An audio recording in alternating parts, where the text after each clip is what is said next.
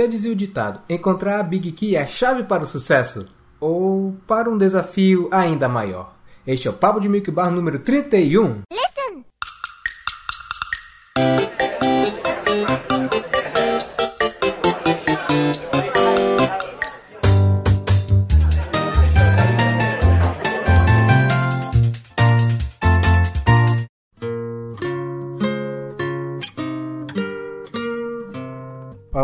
Olá, lá atrás? Diretamente de Clocktown, nessa mesa de boteco, eu sou o Sammy Fry, o vulgo Tueiro, e pra mim Zelda não é Zelda sem um cosplay de Peter Pan escondido em algum lugar.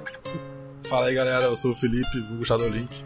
E Zelda tem muitos elementos chaves, né? Tem chave pequena, chave de chefe, chave de. chave grande. É isso aí, pessoal. Depois de muito, muito tempo, depois de uma pausa bem longa, finalmente o nosso queridíssimo Papo de Wikimar voltou para a sua terceira temporada e com ele várias mudanças vão ocorrer. A começar aqui agora, quem vai ser o host? Esse que vos, vai ser este que vos fala, o Tueiro. E o Chapulin que vai ficar um pouco absente é, para resolver algumas questões, sua vida e tal. Ele, ele desenvolveu intolerância à lactose, ele não tá podendo mais firme pro bar. Verdade, verdade. É, fica aqui os nossas condolências, nosso querido parceiro de é, lácteo. Caso ele dê, é, desenvolva alguma é, resistência a esta alergia que ele desenvolveu, ele retornará por aqui. Mas por enquanto. Já dizia o ditado, não aguenta bebe tequila. Mas não vamos chorar pelo, pelo companheiro de leite derramado. E vamos, e vamos continuar porque antes da gente entrar no nosso tema deste programa, eu vou falar como vai funcionar essa terceira temporada deste nosso papo. A primeira mudança, como eu falei, vou ser o host é, dessa temporada, eu que vou coordenar essas conversas malucas que temos nesse bar. É, e controlando a conta também. E agora nosso podcast é, vai continuar sendo mensal, se é que a gente pode dizer que ele tinha essa periodicidade em algum, em algum momento, que ele é mensal. Então, e os sidecasts vão retornar, mas esses que vão ter a maior diferença. Agora os nossos sidecasts não vão ter limite de tempo, eles vão vão durar o quanto o tempo deles forem necessários e eles vão ser os sidecasts por agora por outra questão. Eles agora vão ser focados em assuntos que tangenciam a série Zelda. É, como assim? É, a princípio, nós queremos começar a falar agora de franquias, as outras franquias da Nintendo. Então, nos nossos próximos sidecasts a gente vai falar um pouco sobre Mario, falaremos sobre Donkey Kong, falaremos é, de Metroid, Pokémon também, por que não? E a gente vai, conforme for dando na telha, a gente vai conversando sobre isso. E uma coisa que a gente também está querendo é, realizar a partir dessa temporada é, é, trazer convidados para nossas conversas, porque basicamente no, nas últimas conversas era eu, o Shadow e o Chapo. O Shadow está com a sua intolerância à lactose no momento, então por enquanto vai ficar apenas eu e o Shadow Link e algum outro membro do site quando é, essa pessoa puder. Mas também quer começar a trazer convidados que possam contribuir para nossa conversa, ou às vezes quer só jogar uma conversa fora aqui no nosso, neste Milk Bar. Mas a gente ainda está estudando ainda a possibilidade de quem vamos chamar, dependendo do tema. Mas por enquanto vai ficar aberto a isso. E quanto à periodicidade, como eu falei, vai continuar sendo mensal. Mas assim, é, os nossos podcasts principais, o Pau de Milk Bar, ele vai ser intercalado com um sidecast. Então, em um mês teremos um Papo de Mickey Bar normal. No mês seguinte será a vez de um sidecast sobre alguma série da Nintendo. Aí no mês seguinte vai voltar pro Papo de Mickey Bar e assim sucessivamente até terminar esta temporada. Beleza, pessoal? Então, sem mais delongas, vamos para a conversa.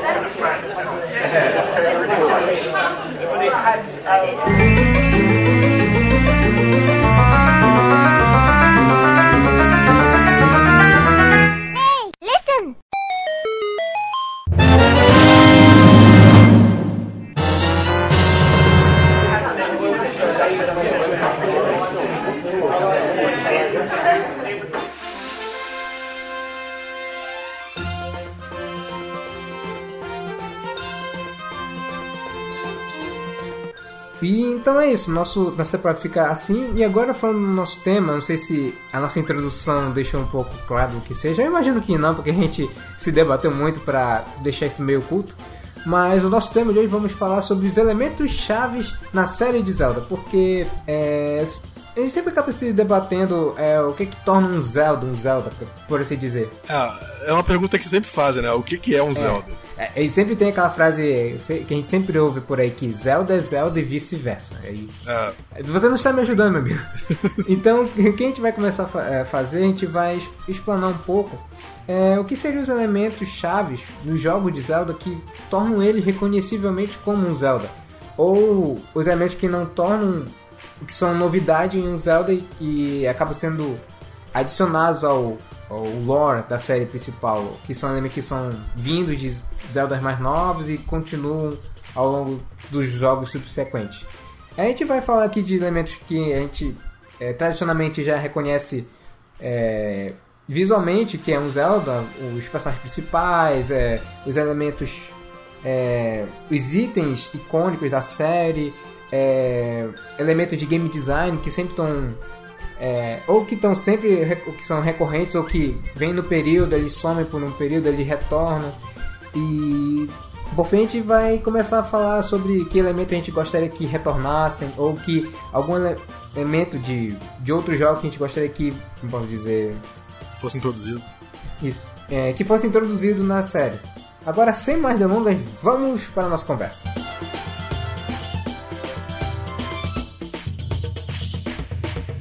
Bom, eu imagino que antes da gente falar dos elementos-chave de Zelda propriamente dito, eu acho que é bom a gente fazer uma breve explicação. O que, que seria um elemento-chave em, um- uma série de jogos. Porque é, quando geralmente pega um jogo, qualquer jogo que seja, mesmo que ele seja um único, tem alguma coisa que ele se destaca de uma míriade de outros jogos que ele participa do mesmo gênero. Por exemplo, mesmo que é, Final Fantasy, por exemplo, ele é uma série de RPGs do, do gênero de RPG, mas o que diferencia ele de outros RPG propriamente dito? É, mesmo que o, o, o estilo de RPG de- da série si vá se modificando ao longo, da, dependendo do jogo, é, há certas coisas que eles é, gostam de manter como- até para manter a própria identidade da série. Então eu não vejo, por exemplo, Final Fantasy não sendo Final Fantasy sem a representação de um Chocobo, por exemplo, ou aquele pássaro amarelo gigante, ou o, personagem Cid, que ele é, é um- sempre tem em todo Final Fantasy tem um personagem que se chama Cid, mesmo que é, o personagem em si seja totalmente diferente de, é, de um outro Cid de um outro Final Fantasy, mas sempre tem que ter alguém que receba o, o nome de Cid. É, ge- geralmente eles vão até um pouco além, né? O Cid geralmente é um mecânico, um cara meio inventor. Ele tem É, esse arquetipo que geralmente eles seguem. Isso. Só algumas, uma outra exceção que eu já vi um Cid, acho que do, é, o, o do Final Fantasy XIII, ele era tipo um, um membro do Alto Conselho lá do, do mundo onde o pessoal vive. É, eu lembrei da toda aquela discussão que tinha quando eles revelaram a Cindy do Final Fantasy XV, achando que tinham transformado o Cid numa mulher é, que era mecânica, mas no jogo a gente descobre que na verdade ela é neta do o Cid original que realmente se chama Cid, que foi parceiro do, do pai do Noctis e por aí vai. E isso, isso recai tanto em elementos assim, como a gente falou, que eram elementos é, de história, que são personagens, mas também vai de elementos é, de game design, propriamente dito. Por exemplo, até para trazer para o jogo da Nintendo, o Mario, por exemplo, você não consegue imaginar um jogo do Mario sem o Mario e que, por exemplo, em termos de game design, que ele não tem mecânica de pulo. Ou, deixa eu ver aqui, é, temos a série do Met, da, é, temos a série do Metroid que é, se ele for um Metroid 2D, as pessoas vão estranhar dele não ter toda aquela estrutura de mapa que ele ajudou até a cunhar um subgênero dele. É, Ou e- se Isso leva até ao, o fato de. Tipo, Metroid é muito reconhecido por isso. Mas não Uhum. é nenhum elemento que tem em todos os jogos, né? Porque o. Quer dizer, o mapa até tem, mas o, o Metroid 2, principalmente, ele é muito mais linear. Então, assim, Uhum. o elemento não precisa ser presente em todos os jogos pra ele ser marcante relacionado a esse jogo. É. É, é, falando de personagem, a gente não, não conseguiria imaginar um jogo da série Metroid sem ser protagonizado pela própria Samus. Tanto é que quando fizer lá o Federation Force, que ele tem um títulozinho bem pequenininho lá em cima, que é o Metroid Prime, mas muita gente reclamou porque era muito diferente do é, da série principal não é protagonizado pela Samus e, e também é feito desenvolvido por uma outra empresa que não foi nem que fez os Metroid clássicos nem a série Prime. E é, isso fez gerou muito burburinho na época. Sim, inclusive o jogo foi um fracasso meio que por causa disso, né? É, é, é isso é um assunto discutir porque muita gente acredita que ele realmente é um jogo honesto, é um jogo não, é, divertido. é um jogo bom, é um jogo divertido. Eu joguei, é. joguei bastante. Isso. E ele até faz a questão, acho que na, na história dele, de se firmar com um jogo dentro do universo de Metroid e, e tal. Então. E isso acaba acontecendo, às vezes. Até dentro da série que a gente vai discutir daqui a pouco, quando algum elemento acaba sendo ou levemente alterado ou é, fica absente em algum jogo, as pessoas começam a, a se questionar. E esse questionamento todo surge porque a gente acaba sendo acostumado por, por esses elementos chaves que a gente já tá. Às vezes a gente até espera ver eles em, alguns Zelda sendo representados de alguma forma. Sendo, por exemplo, até em personagens secundários, a gente imagina é, como vão fazer um, um- o, o Beedle da vida, ou se houver algum Taigo nesse jogo, como ele vai ser caracterizado. É, mas é, eu creio que ter uma noção geral de como é, um, um elemento chave em uma série de jogos acaba ocorrendo. Do, é, Shadow, tu tem mais alguma ideia de algum elemento chave de alguma outra série, mais voltado mais para mecânicas em si, fora Zelda? Ah, de mecânicas tem. É, muitos jogos tem, tem gêneros específicos, né? Tipo. Mario é sempre jogo de plataforma. Pokémon, os principais são sempre RPG. Geralmente o jogo se prende muito a um, a um tipo de gameplay. Isso. E, e isso até é um pouco. É, é assunto até para essa discussão de saber até que ponto isso é, é uma. É, é saudável para uma série dela para se manter uma identidade de ah, sempre que eu for jogar um jogo de Pokémon, eu sei que eu poderei iniciar uma jornada, capturar Pokémons e por aí vai. Ou se se repetir isso tantas vezes, não se torna até uma, uma função cansativa. Ah, Pokémon ele, ele tem muito problema com isso, né? Eles- uma crítica muito forte a Pokémon é que os jogos são todos iguais. É, e eles até tentam é, mexer um pouco nas bases aqui ali, por exemplo, Pokémon Sun e Moon, é, eles terem alterado bem aprofundadamente o sistema de ginásios. Basicamente o É, jogo. tem- ultimamente eles estão tentando fazer isso. O, o próximo jogo também é, é bem diferente do normal. Isso. É, assim, é pouco. Apesar de ser um você- remake, é, é estranho É isso. isso. Ele é um remake, mas ele é diferentão. É, é porque ele tá se referindo ao Pokémon Let's Go que ele vai ainda lançar ao longo Isso. desse É, ano. é. E ele vai ser tipo um remake dos jogos é, da, da- de canto, mas é, referente é, seria o remake da, do, do Pokémon Yellow, mas ele possui alguns elementos até é, de estrutura de jogo que remete um pouco até o, o Pokémon Go, o, aplica o jogo de Celular. celulares. E vai ter até conectividade com ele, não é? Com o Pokémon Go. Vai, vai, vai ter Pokémons troca e tal. Pois é. Mas ele também. Mas ele tá afirmando que esse jogo realmente não é a, a próxima geração de jogos. Eles ainda vão trabalhar isso pro ano que vem, eles só deram como anúncio. Mas ainda assim é um jogo que a- até a própria fanbase está discutindo se ele realmente é um jogo da série principal ou se ele mantém alguns elementos da série principal. Mas Não, é- os próprios desenvolvedores eles cunharam um termo que não existia antes, que é jogo core de Pokémon, que são os, Uhum. os principais mesmo. Sim. É, E eu o, e o Let's por- Go não faz parte dele. Eles, eles falaram, tipo, ah, o Pokémon Let's Go tá aqui, mas a gente vai lançar um jogo core ano que vem. Então, tipo, esse não é o jogo core que vai. que o pessoal tava esperando. Pois é, é, eu vejo, eu pego até por exemplo a série do, do Final Fantasy, que eles, os primeiros jogos em 2D, eles sempre tinham uma, uma cara bem bem única de ser um RPG bem tradicional, com elementos mais voltados ao lore e mesmo ambientados em mundos diferentes que não se interligam, é com exceção de um ou outro que a gente gosta de fazer ligação.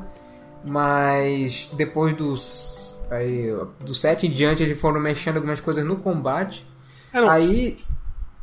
terminei de falar. eu É, tá.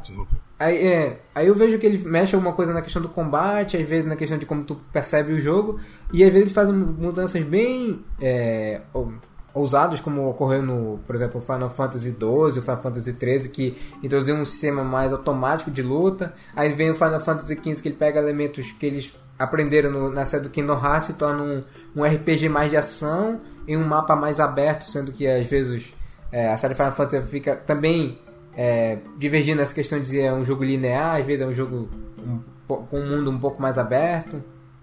É, Final Fantasy é um caso curioso, que os primeiros jogos da série eles eram muito mais estritos em, em seguir os mesmos elementos-chave. Ele, ele, todos os jogos eram, eram medievais, todos os jogos tinham cristais. E eles foram divergindo um pouco disso no 6 e no 7, né? Uhum. E depois, hoje em dia, é raro ter um jogo onde cristais são importantes. Ou... E, e até assim, eu pego até. É, às vezes acontece de. Às vezes a série ela abandona alguns elementos chaves para introduzir outros que acabam se tornando é, até como referência. Eu, eu venho agora na cabeça a, série do Donkey Kong, porque o, o, primeiro jogo é bem clássico, é icônico. Aí o segundo jogo é, é bem diferente do primeiro. E aí quando chega na série do Country, ela é completamente diferente dos primeiros jogos. Você às vezes não. Fora algum elemento que faz referência aos primeiros jogos, é, tu não consegue reconhecer coisas deles. E o que aconteceu agora, a série do, do Donkey Kong Country é a referência para os, os jogos de Donkey Kong que vieram a serem feitos depois, até depois, quando os jogos não eram feitos mais pela Rare, quando começou a ser feito pela Retro Studio, eles se basearam na série do Country para seguir dali em diante. Sim, é, isso é bem curioso mesmo. O, eles fizeram. O, o, Donkey Kong original era muito famoso na época, né? Uhum. Ele foi um jogo absurdamente famoso, mas o, o Country realmente substituiu, assim. O, você fala Donkey é. Kong e você pensa no Country, você não pensa no Donkey Kong original. Isso, aí ele são uma referência para se fazer os jogos de Donkey Kong de daí em diante. Tem. Lembra? Não posso deixar de citar o próprio Metroid, que os, uh, o Metroid, o Metroid 2, o Super Metroid seguiam aquela é, estrutura que é reconhecível de um jogo de Metroid Aí vem o Prime. Chegou Sim, a série Prime. Prime. que. Não, vamos abandonar esse estilo 2D, vamos fazer um FPS. Aí. É. Na época do anúncio, inclusive, ele foi muito mal recebido, né? Não, e, hoje, e hoje em dia ele é aclamadíssimo. Sim, hoje em dia tem muita gente que, que diz que o melhor Metroid é o Prime, o Prime 1. Sim, e. E mesmo assim, mesmo dizendo, o, o, mudar o gênero, que eu acho que é uma das mudanças mais é, mais abrupta que você pode fazer numa série, mudar o seu gênero, é, ele ainda trazia elementos de, de alguns eleme é, os elementos chaves dos primeiros jogos. Ainda é protagonizada pela Samus, ela tem sua blaster, armamentos que eles foram adaptados para serem feitos em, em uma perspectiva em primeira pessoa, tem inimigos que vêm. A exploração também é muito parecida. É, é, exploração, mas apenas é, só mudou o mapa, que agora o mapa é 3D. É, agora é 3D, mas o, o, elemento de exploração de ter que voltar para pegar coisas com itens novos é muito parecido. Uhum. Tanto que rola uma discussão, é, isso é meio tangencial ao assunto, né? Mas o gênero Metroidvania. Eu, eu já falei isso com o Claudio até. O, o, o, Metroid Prime é um Metroidvania ou não é? Ele é um Metroid, mas o Metroidvania geralmente é 2D. Isso é um negócio que assim, não tem muito uma explicação, assim. É ou é, não é? Às vezes as pessoas ficam se perguntando se é, Metroidvania é, é estricto ao, ao, mundo 2D ou se algum jogo 3D pode. É, eu, eu particularmente ser... eu, eu, considero que só 2D Metroidvania. É, como se tu explora um mapa. Sim. Porque daí vira outra coisa. Eu acredito que elementos chaves numa série, é, às vezes é, é difícil de explicar na questão de ser subjetivo ou não, porque há elementos que tu vai ver um jogo novo, mesmo que ele mude drasticamente, tu vai encontrar elementos que tu vai olhar para ele e dizer, ah, isso aqui é um Metroid, ou isso aqui é um Final Fantasy, isso aqui é um Mario. E, e, e os próprios desenvolvedores sabem bem é, que elementos eles querem manter ou que elementos eles querem dar uma mexida para justamente para não ficar o mais do mesmo, como às vezes o Pokémon acaba sofrendo, e dar uma nova experiência para os jogadores. Sim.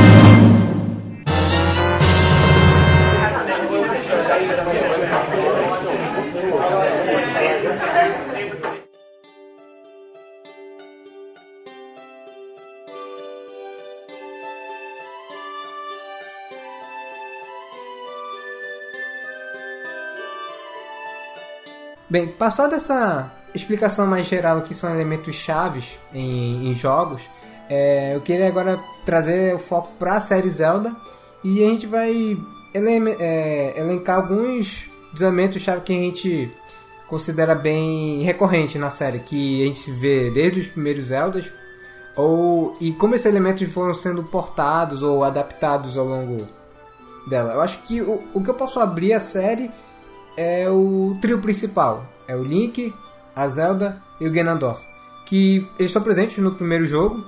É, o Ganondorf às vezes representa como Ganon, é, eu esqueci de elencar isso. É, desde o primeiro jogo eles estão lá às vezes um tá mais absente que o outro, ou. Acho que o primeiro Zelda é. Fora informações fora do jogo, como manuais e afins e o texto de introdução do jogo, tu só vê a Zelda e o Ganon no final, né? Sim. Ele é mencionado no, no test crawlzinho que tem no início de Star Wars. No, no, uhum. no início não, né? Se você deixar o jogo parado na tela de título que aparece. Ele começa a rolar. Isso. É. Mas fora isso, só no fim do jogo mesmo.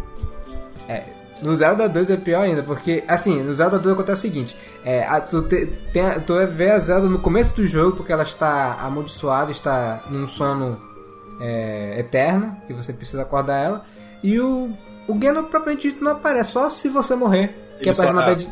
Ah, o, o Ganon tá morto no segundo Zelda, né?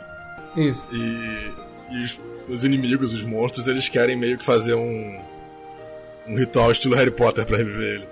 Eles precisam do sangue do Link. Eita. É, então Uma... o Ganon só revive se o Link morrer. Então, por, ah, por isso que ele aparece na tela de Game Over, exatamente. Uhum. Porque o Link morreu, aí os caras fazem festa. O que até faz sentido que. Eu sei que adaptaram isso nas outras versões do Zelda 2, mas quando tu morre, tu só vê a tela vermelha, né? Sim, a tela pisca. É até um negócio meio.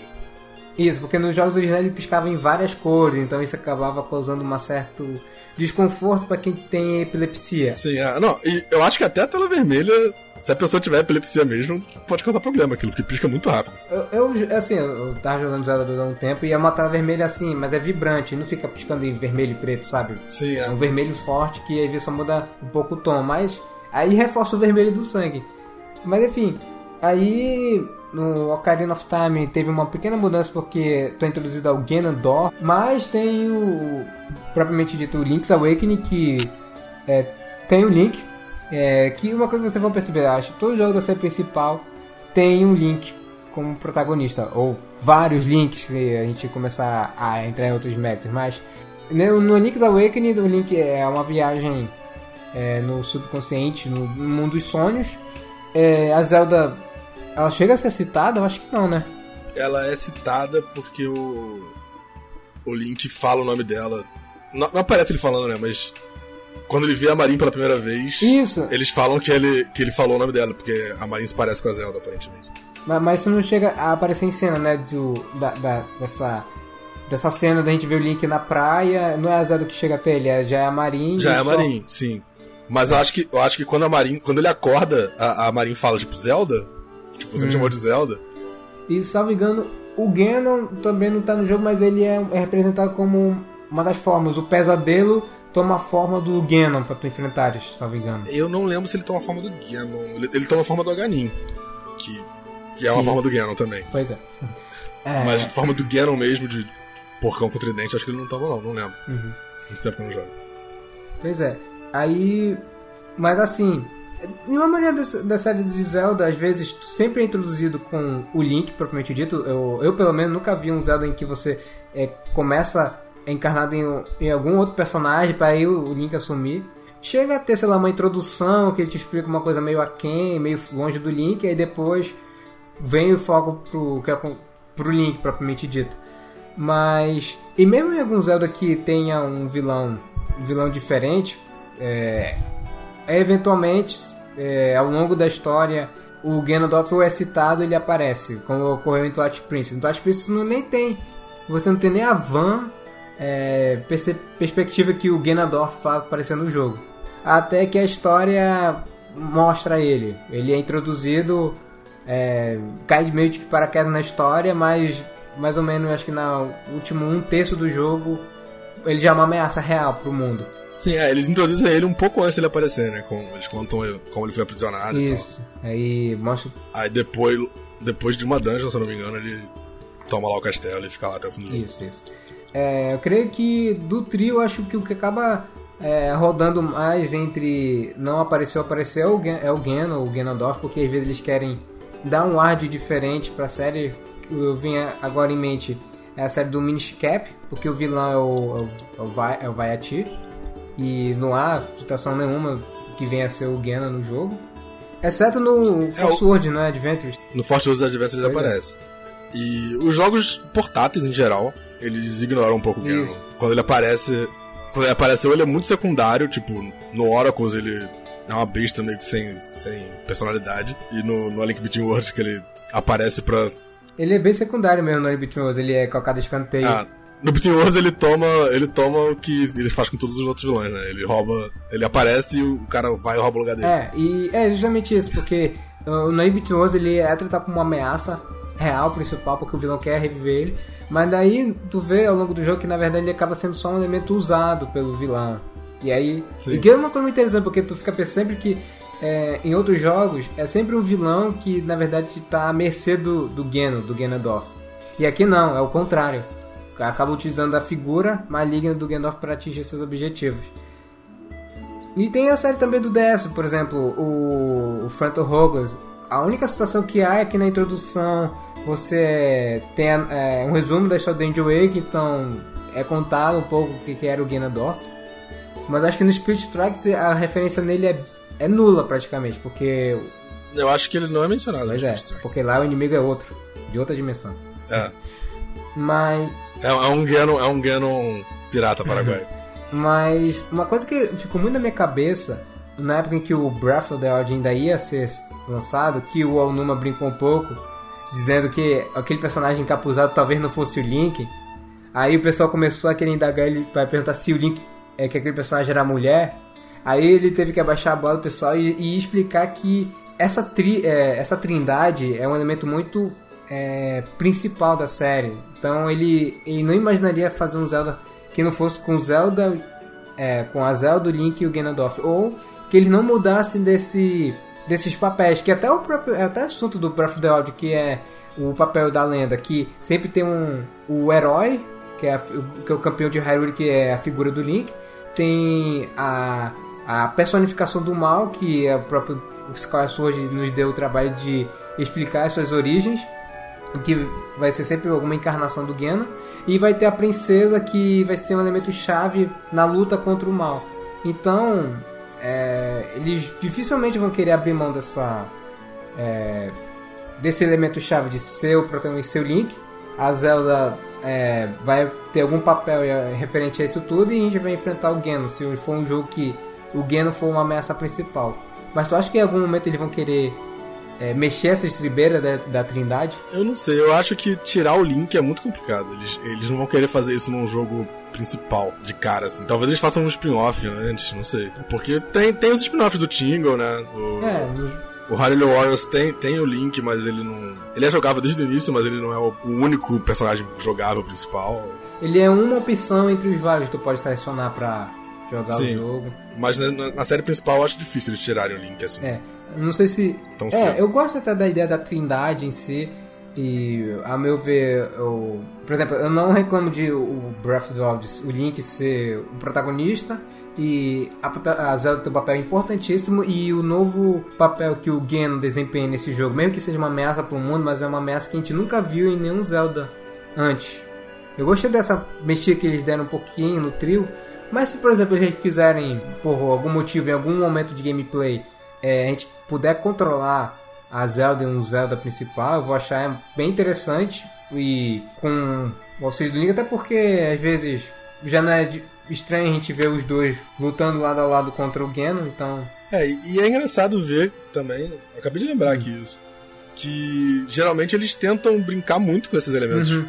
Tipo, o- quais são os elementos principais quando eles estão na fase de planejamento dos jogos. sim. Que eu lembrei que tem uma entrevista que eles falaram que no Breath of the Wild, originalmente eles planejaram. Eles planejavam que os campeões fossem jogáveis, né? Uhum. Além do Link. Então eles, eles pensaram nisso, mas depois eles pensaram, ah não. Tem que ter o Link como o único jogador principal, o único personagem principal. É, eles resolveram focar os esforços dele só no Link e desenvolver ele. Isso. E daí e a história seguir dali em diante. O que eu, sabe, eu ainda acho uma pena que no DLC do Champions Ball a gente não poder controlar os campeões em algum momento da história no flashback. É, eu, eu acho que eles mereciam um spin-off deles. É, eles, eu espero que a Nintendo perceba o amor que o pessoal tem por esses personagens e é, poder controlar até outras raças, sabe? Em algum momento da história a gente poder ter essa liberdade com todos os personagens. Já que o próprio Breath of the Wild mostrou pra gente que o Link não precisa ficar preso a um elemento de gameplay só de espada e escudo. Aham. Inclusive, esse é o outro elemento chave que eu tava me perguntando aqui em questão de mais de mecânica de jogo, porque praticamente todos os Zeldas, o Link usa uma espada. As únicas coisas que não mudam em Zelda realmente é o Link como protagonista, a, roupa de Peter Pan, que você fez a piada no início, e a espada e escudo, porque o resto tudo muda. Exato. De um jogo pro É, eu até entendo que nos primeiros jogos eles queriam como elemento básico de combate ser uma espada, porque é um jogo ambientado numa uma fantasia medieval, então a espada você automaticamente pensa na, na espada, com, auxiliada com outros é, armamentos, como é, arco e flecha, tem bumerangue e por aí vai. Mas é, o que eu gostei no Breath of the Wild é que você pode usar a espada, tem a Master Sword lá, a já icônica espada que foi introduzida no A Link, no A Link to the Past e, e quando, sempre quando, eles podem é, é, colocar ela, o pessoal fica com o olho brilhando. Ah, basicamente, se tem o Ganon na história, tem a Master Sword, desde o do Link to the Past. Sim, sim. É, mas até, é, até, até o Breath of the Wild, é, o Link, é, ele era grudado com a espada. Tu nem, nem podia desequipar a sua, a sua espada principal porque ela é um ataque básico no jogo. Você pode não ter nenhum outro equipamento, nenhuma outra arma para usar, mas você tem que ter uma espada para se defender. Até que eles brincam com isso, lembrei agora no Danger Waker, quando entra na Force Arcane Force pela primeira vez, que você perde a espada. Aí to, todo o segmento do jogo é em stealth, que você precisa, Sim. até que você recuperar a espada de volta. Mas, É, o, o Link's Awakening também ele faz um negócio legal que você até pode desequipar a espada, né? Porque ele só tem dois botões, ah é, então ele te libera pra usar os dois botões com itens quaisquer. Mas 90% dos jogadores, 90% do tempo vai ficar com a espada em algum lugar. A não ser que você precisa muito de dois itens muito rápido. É, porque a gente acaba ficando é, acostumado com isso, de ter uma espada que é um ataque a curto alcance e, e ele permite fazer um golpe giratório, que é um golpe de área. Sim. Mas- É, eu, eu jogo muito aquele randomizer, né, do, do Link to the Past, que ele embaralha o lugar dos itens. É, é muito tenso ficar jogando um mó tempão o jogo sem a espada. É, até o jogo decidir te dar uma espada, tem que ser É, o que tem. você tem que se virar com bomba, com. Arco e flecha é muito difícil de achar também. E com as outras armas, assim, e e fica difícil o jogo. E nem todos os inimigos são vulneráveis às outras armas. E o que eu gostei de ver é que no Breath of the Wild ele, ele não só mais à mercê da espada. A espada é uma de tantos arma- armamentos que o Link pode ter. Porque a, árvore de, de inventário do jogo, em termos de equipamento e de armamentos, ele se divide em a, arma principal que tu vai segurar numa mão, que geralmente são armas brancas, geralmente, não, nem sempre, porque tem os cetros de magia. É, outra equipa para qualquer tipo de escudo e o terceiro é arco e flecha. Mas as armas principais, a tua primeira arma não vai ser uma espada, tu vai achar um graveto e vai usar ele para se defender. Eventualmente tu acha a espada, mas de repente tu acha um, uma marreta que tem um dano maior. Tu não vai sentir a gladiator largando uma espada, não, tu vai pegar a marreta e vai usar a marreta, ou, ou aquela espada de duas mãos. Se tu achar ela e querer usar ela, tu vai ficar usando ela até ela se desgastar. E, então- e, e eu gostei de ver que o pessoal não sentiu a quadra. ah, É, eu sinto estranho não ficar usando só a espada. Não, tem espada, mas também tem uma série de outros equipamentos que tu pode usar e vai usar, porque os itens desse jogo, como eles são quebráveis, tu precisa ter uma série de armamentos diferentes, até para serem usados em situações diferentes. Sim, e pra ter variedade também, né? Porque Isso. se fosse. Eles quebram, você pega sempre a mesma arma, não ia fazer sentido. É. E, mas e o legal disso é que assim, ele- eles mudaram o visual e tal, mas o gameplay das armas é muito parecido, então você não sente tanta essa diferença. Uhum. Tipo, se você estiver usando um martelo ou uma espada de duas mãos, os movimentos são os mesmos, então. É, é- não é mais uma espada, mas. É, é como se fosse, assim, no- em termos de, de gameplay. É, é basicamente é uma, uma arma que tu tem um, um golpe a curto alcance, ou tu pode fazer um golpe de área se quiser. Isso. Algumas armas têm uns golpes um pouquinho diferentes, tipo. Tem espadas que são bumerangues também, que você pode jogar e ele volta. Eu acho que as lanças vão ma- mais longe, não? Quanto arremessa ela. As lanças geralmente vão mais longe, sim. Pois é. E tem algumas que, que são especialmente pra jogar mesmo. Sim, sim. Mas uma coisa interessante é, de se discutir, falando da mão dominante do Nick, porque por muitos anos as pessoas acreditavam que viam ele como um, um personagem canhoto, o que era uma, uma coisa incomum, mas muito bem-vinda, porque a gente não tem muitos canhotos famosos dos videogames, e o Link sempre era um personagem, além de principal, que só- tudo que ele fazia era com a mão esquerda. Tu via ele empunhando espada com a mão esquerda, é, atirava com a mão esquerda e por aí vai. Aí teve um. Quando o, o Twilight Princess foi lançado na sua versão do Wii, como o jogo era espelhado, espelharam também a mão dominante do Link. Então o Link virou destro. E as pessoas ficavam se perguntando, pô, mas o Link sempre foi canhoto. Mas E aí. ele continuou diferentão, porque todo mundo virou canhoto no jogo. Só... é, o mundo onde um a cada dez pessoas são. São destros, é. É, basicamente é um mundo espelhado. O Mas. sol se nasce no, no oeste, se põe no leste. Ih, sim, sim. Ai, meu Deus, que mundo bizarro. Mas aí, quando tu para pra pegar os primeiros jogos, o pessoal usar como referência o primeiro Zelda, o Link era às vezes é, é, representado como sendo o destro. Então, é, o pessoal começou a perceber que era uma discussão até... Ainda mais depois que o Sky, o Sky Sword saiu, o Link também era destro. E, enfim, no Breath of the Wild ele permaneceu deixando ele destro. Então, realmente é uma discussão... É meio fútil. Tu percebe que essa questão da mão dominante do Link varia de Link pra Link. Não faz diferença. Sim, era uma coisa que era meio que considerado um elemento chave, mas não, não, é- não era realmente, não precisava ser, né? Eles descartaram por necessidade. É. Eu também não. É. Tanto é que isso não é uma coisa. Ah, depois do Touch Prince todo Link é. É destro. Não. Tem outros jogos que ele volta a encaixar de ser canhoto. O próprio Link do Hyrule Wars mantém a tradição dele ser canhoto. Eu não tô lembrando, mas eu acho que o A Link Between Worlds. O Ele... Between Worlds ele é canhoto. Pois é, ele é canhoto. Ah, o- os únicos que são destros são o do Twilight Princess no Wii, o do Breath of the Wild, do Skyward Sword, e o do, do Zelda 1 dependia da arte, né? Ele era... É, gente... E no jogo em si ele mudava porque o, o sprite era espelhado, então... Isso. Aí- Dependendo do lado que você batia, ele era destro ou canhoto. Então, a verdade, vocês querem uma questão de, se eu posso dizer, um elemento chave referente à mão dominante do Link, eu posso dizer que ele é ambidestro, porque uma coisa que a gente percebia é que, mesmo ele sendo destro, é, no Breath of the Wild ele aparentemente atira flechas como se fosse um canhoto, então ele domina algumas coisas com uma mão e faz outra com outra. É, basicamente isso. Ele usa a mão que ele quiser e é isso aí.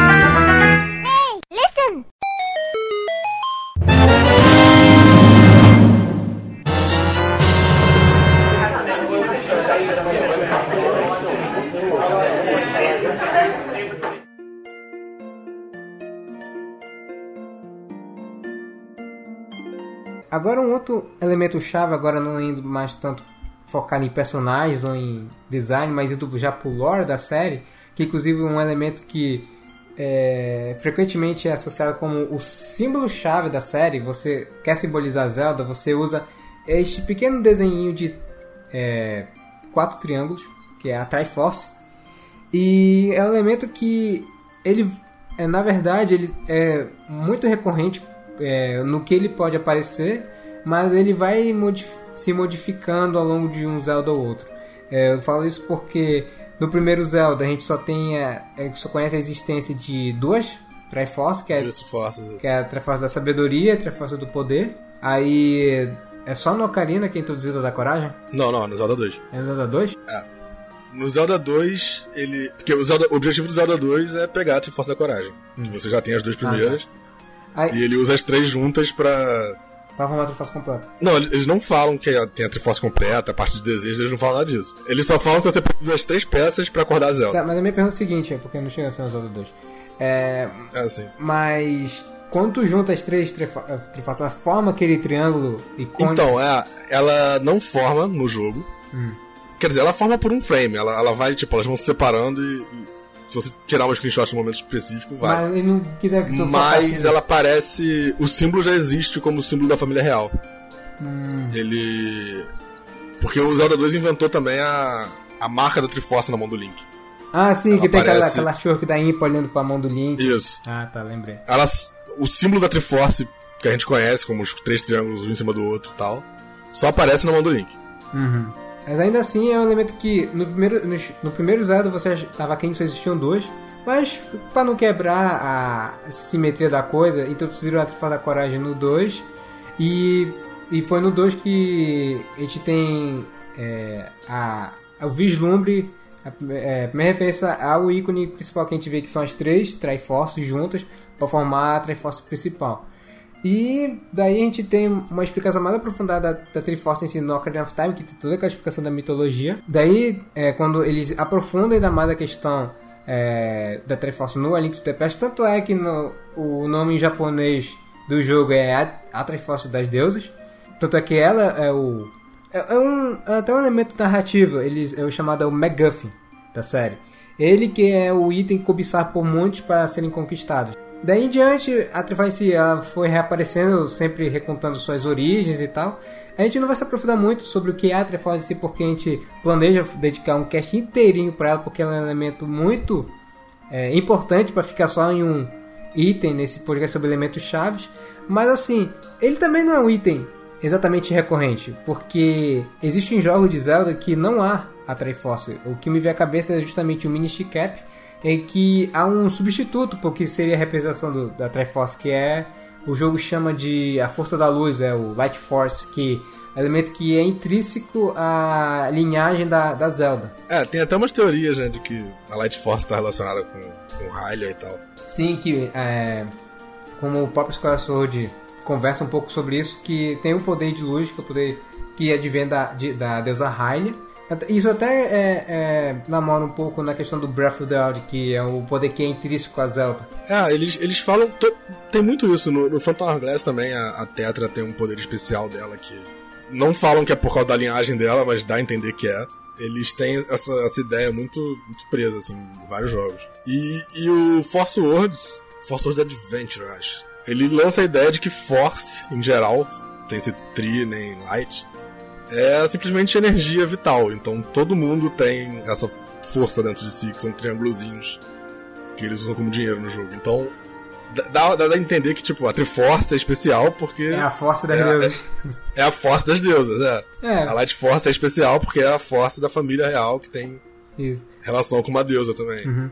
E assim, eu, eu sei que ele é um elemento muito importante pro lore da série, mas a gente percebe que há jogos em que ela acaba desempenhando um papel ou muito oculto, ou às vezes ele até descartável, mas eu pelo menos, dependendo se no, a história não pedir que ele apareça, eu não acho que há necessidade de citarem ou todo herói da lenda, todo Link precisa ter uma Triforce em si, porque, por exemplo, é, é, na questão da Zelda em si, a gente entende que é uma coisa meio que herdado, porque a Zelda é descendente de, Hylia, é, e é uma coisa que sempre está recorrente a ela, mas outras Triforce, é, que pegar, pegou. Tanto é que no The Wind Waker tu encontra é, a Triforce da Coragem e, e, é, e, e quem toma posse dela é o Link.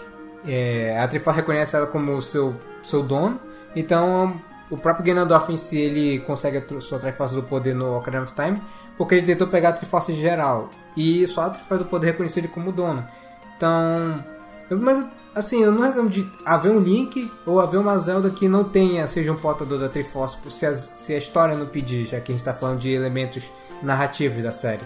Sim, é, o, o próprio Zelda 1 ele brinca um pouco com, com isso, né? O, o Ganondorf ele tá com a Triforce do Poder no jogo, mas ele roubou a Triforce do Poder da Zelda, então. Da, da- da família real, no caso, né? Então eles estavam com duas Triforces. Sim. Ah, da sabedoria e do poder. E a da coragem tá escondida há séculos. Mas é isso, eu acho que se houver algum Zelda futuro em que não venha ter, por exemplo, às vezes tem Zeldas que a palavra Triforce nem é citada, mas a gente sabe que é Triforce por causa que ela é representada no jogo. Mas se eu, É, o, o Twilight mesmo é assim, né? É. Acho que eles não falam a palavra o Triforce em Twilight nenhum momento. E o Breath of the Wild também, salvo engano. Eles só falam que o poder dos. É, eles falam que é o poder sagrado. E E- aí chega no final é a Triforce, é. É, mas eu sei, ele é um elemento muito importante, muito icônico. Eu gosto muito quando às vezes a narrativa gira em torno dela ou a, ou a caça a ela, mas se houver um, um equivalente na história, como a gente falou do Light Force ou o Force do Force Words, é, pra, é, cobrir esse papel e for condizente com a história, eu não vejo problema dele sumir também. É um elemento que pra mim pode retornar ou como pode às vezes ficar ausente se não for necessário. É, eu, eu meio que divido a série Zelda em, em, em duas categorias. Assim. Tem os jogos que eu chamo de principais, mas não são necessariamente principais. Que são esses jogos que sempre tem o Ganon, sempre tem a Triforce. E tem os jogos que não tem, eles fazem algo diferente. O Majora's Mask, por exemplo, Uhum. Não tem a Triforce em nenhum momento. Sim. O Link's Awakening também, que são jogos geralmente são jogos mais diferentes, geralmente não são nem Hyrule. Uhum. Eles são em outras terras, com outros, É. outra mitologia, tudo diferente. Isso, com- o mais distante eles conseguem ficar da, de Hyrule, é, a presença da Triforce é quase certeza que vai ser descartada. Acho que o próprio Triforce Heroes, apesar de ter Triforce no nome, É, não, o Triforce Heroes é engraçado porque é Triforce separado, não É. Triforce. Isso. Não tem nada a ver com, com o item Triforce tudo junto. Isso. Ele é, só aparece, acho que, é algum elemento é, visual, acho que tem alguma roupa. É, não, aparece quando você. Quando você. É, o, o- Warp, né? Quando você termina. Quando você termina a fase, você forma uma Triforce. É, o próprio Warp em si é uma Triforce. É, o Warp. Mas eles não mencionam lá também, é só elemento visual. Exato. had um,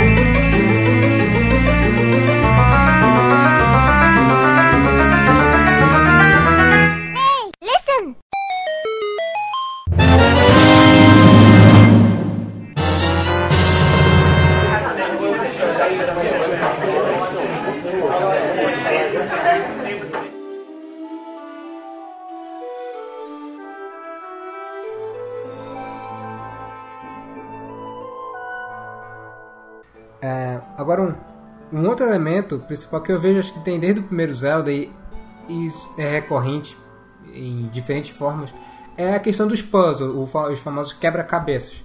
É, Zelda pode até mudar um pouquinho, é, mexer um pouco as estribeiras sobre seu gênero.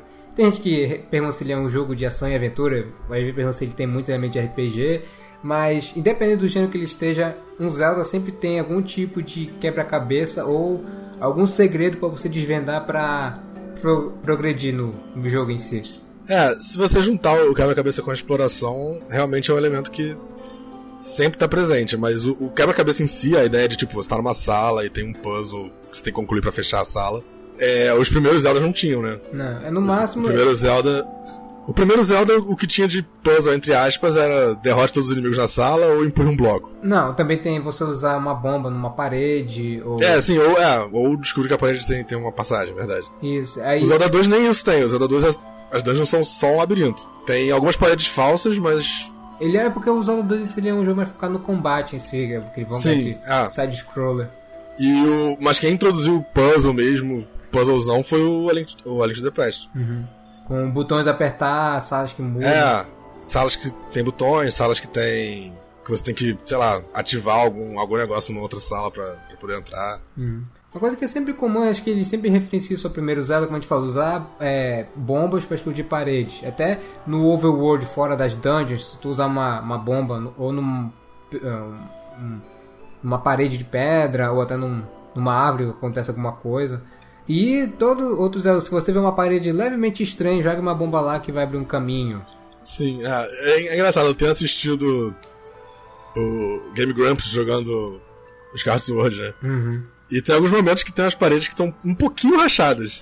Que assim, ela, a- ela só tá rachada de, de, de enfeite mesmo. Uhum. Não é aquela rachadura zona que, que a gente tá Mas acostumado com a parede que que, é quebra. É, eles vão lá e jogam uma bomba. Eles, tipo, parede rachada, bomba.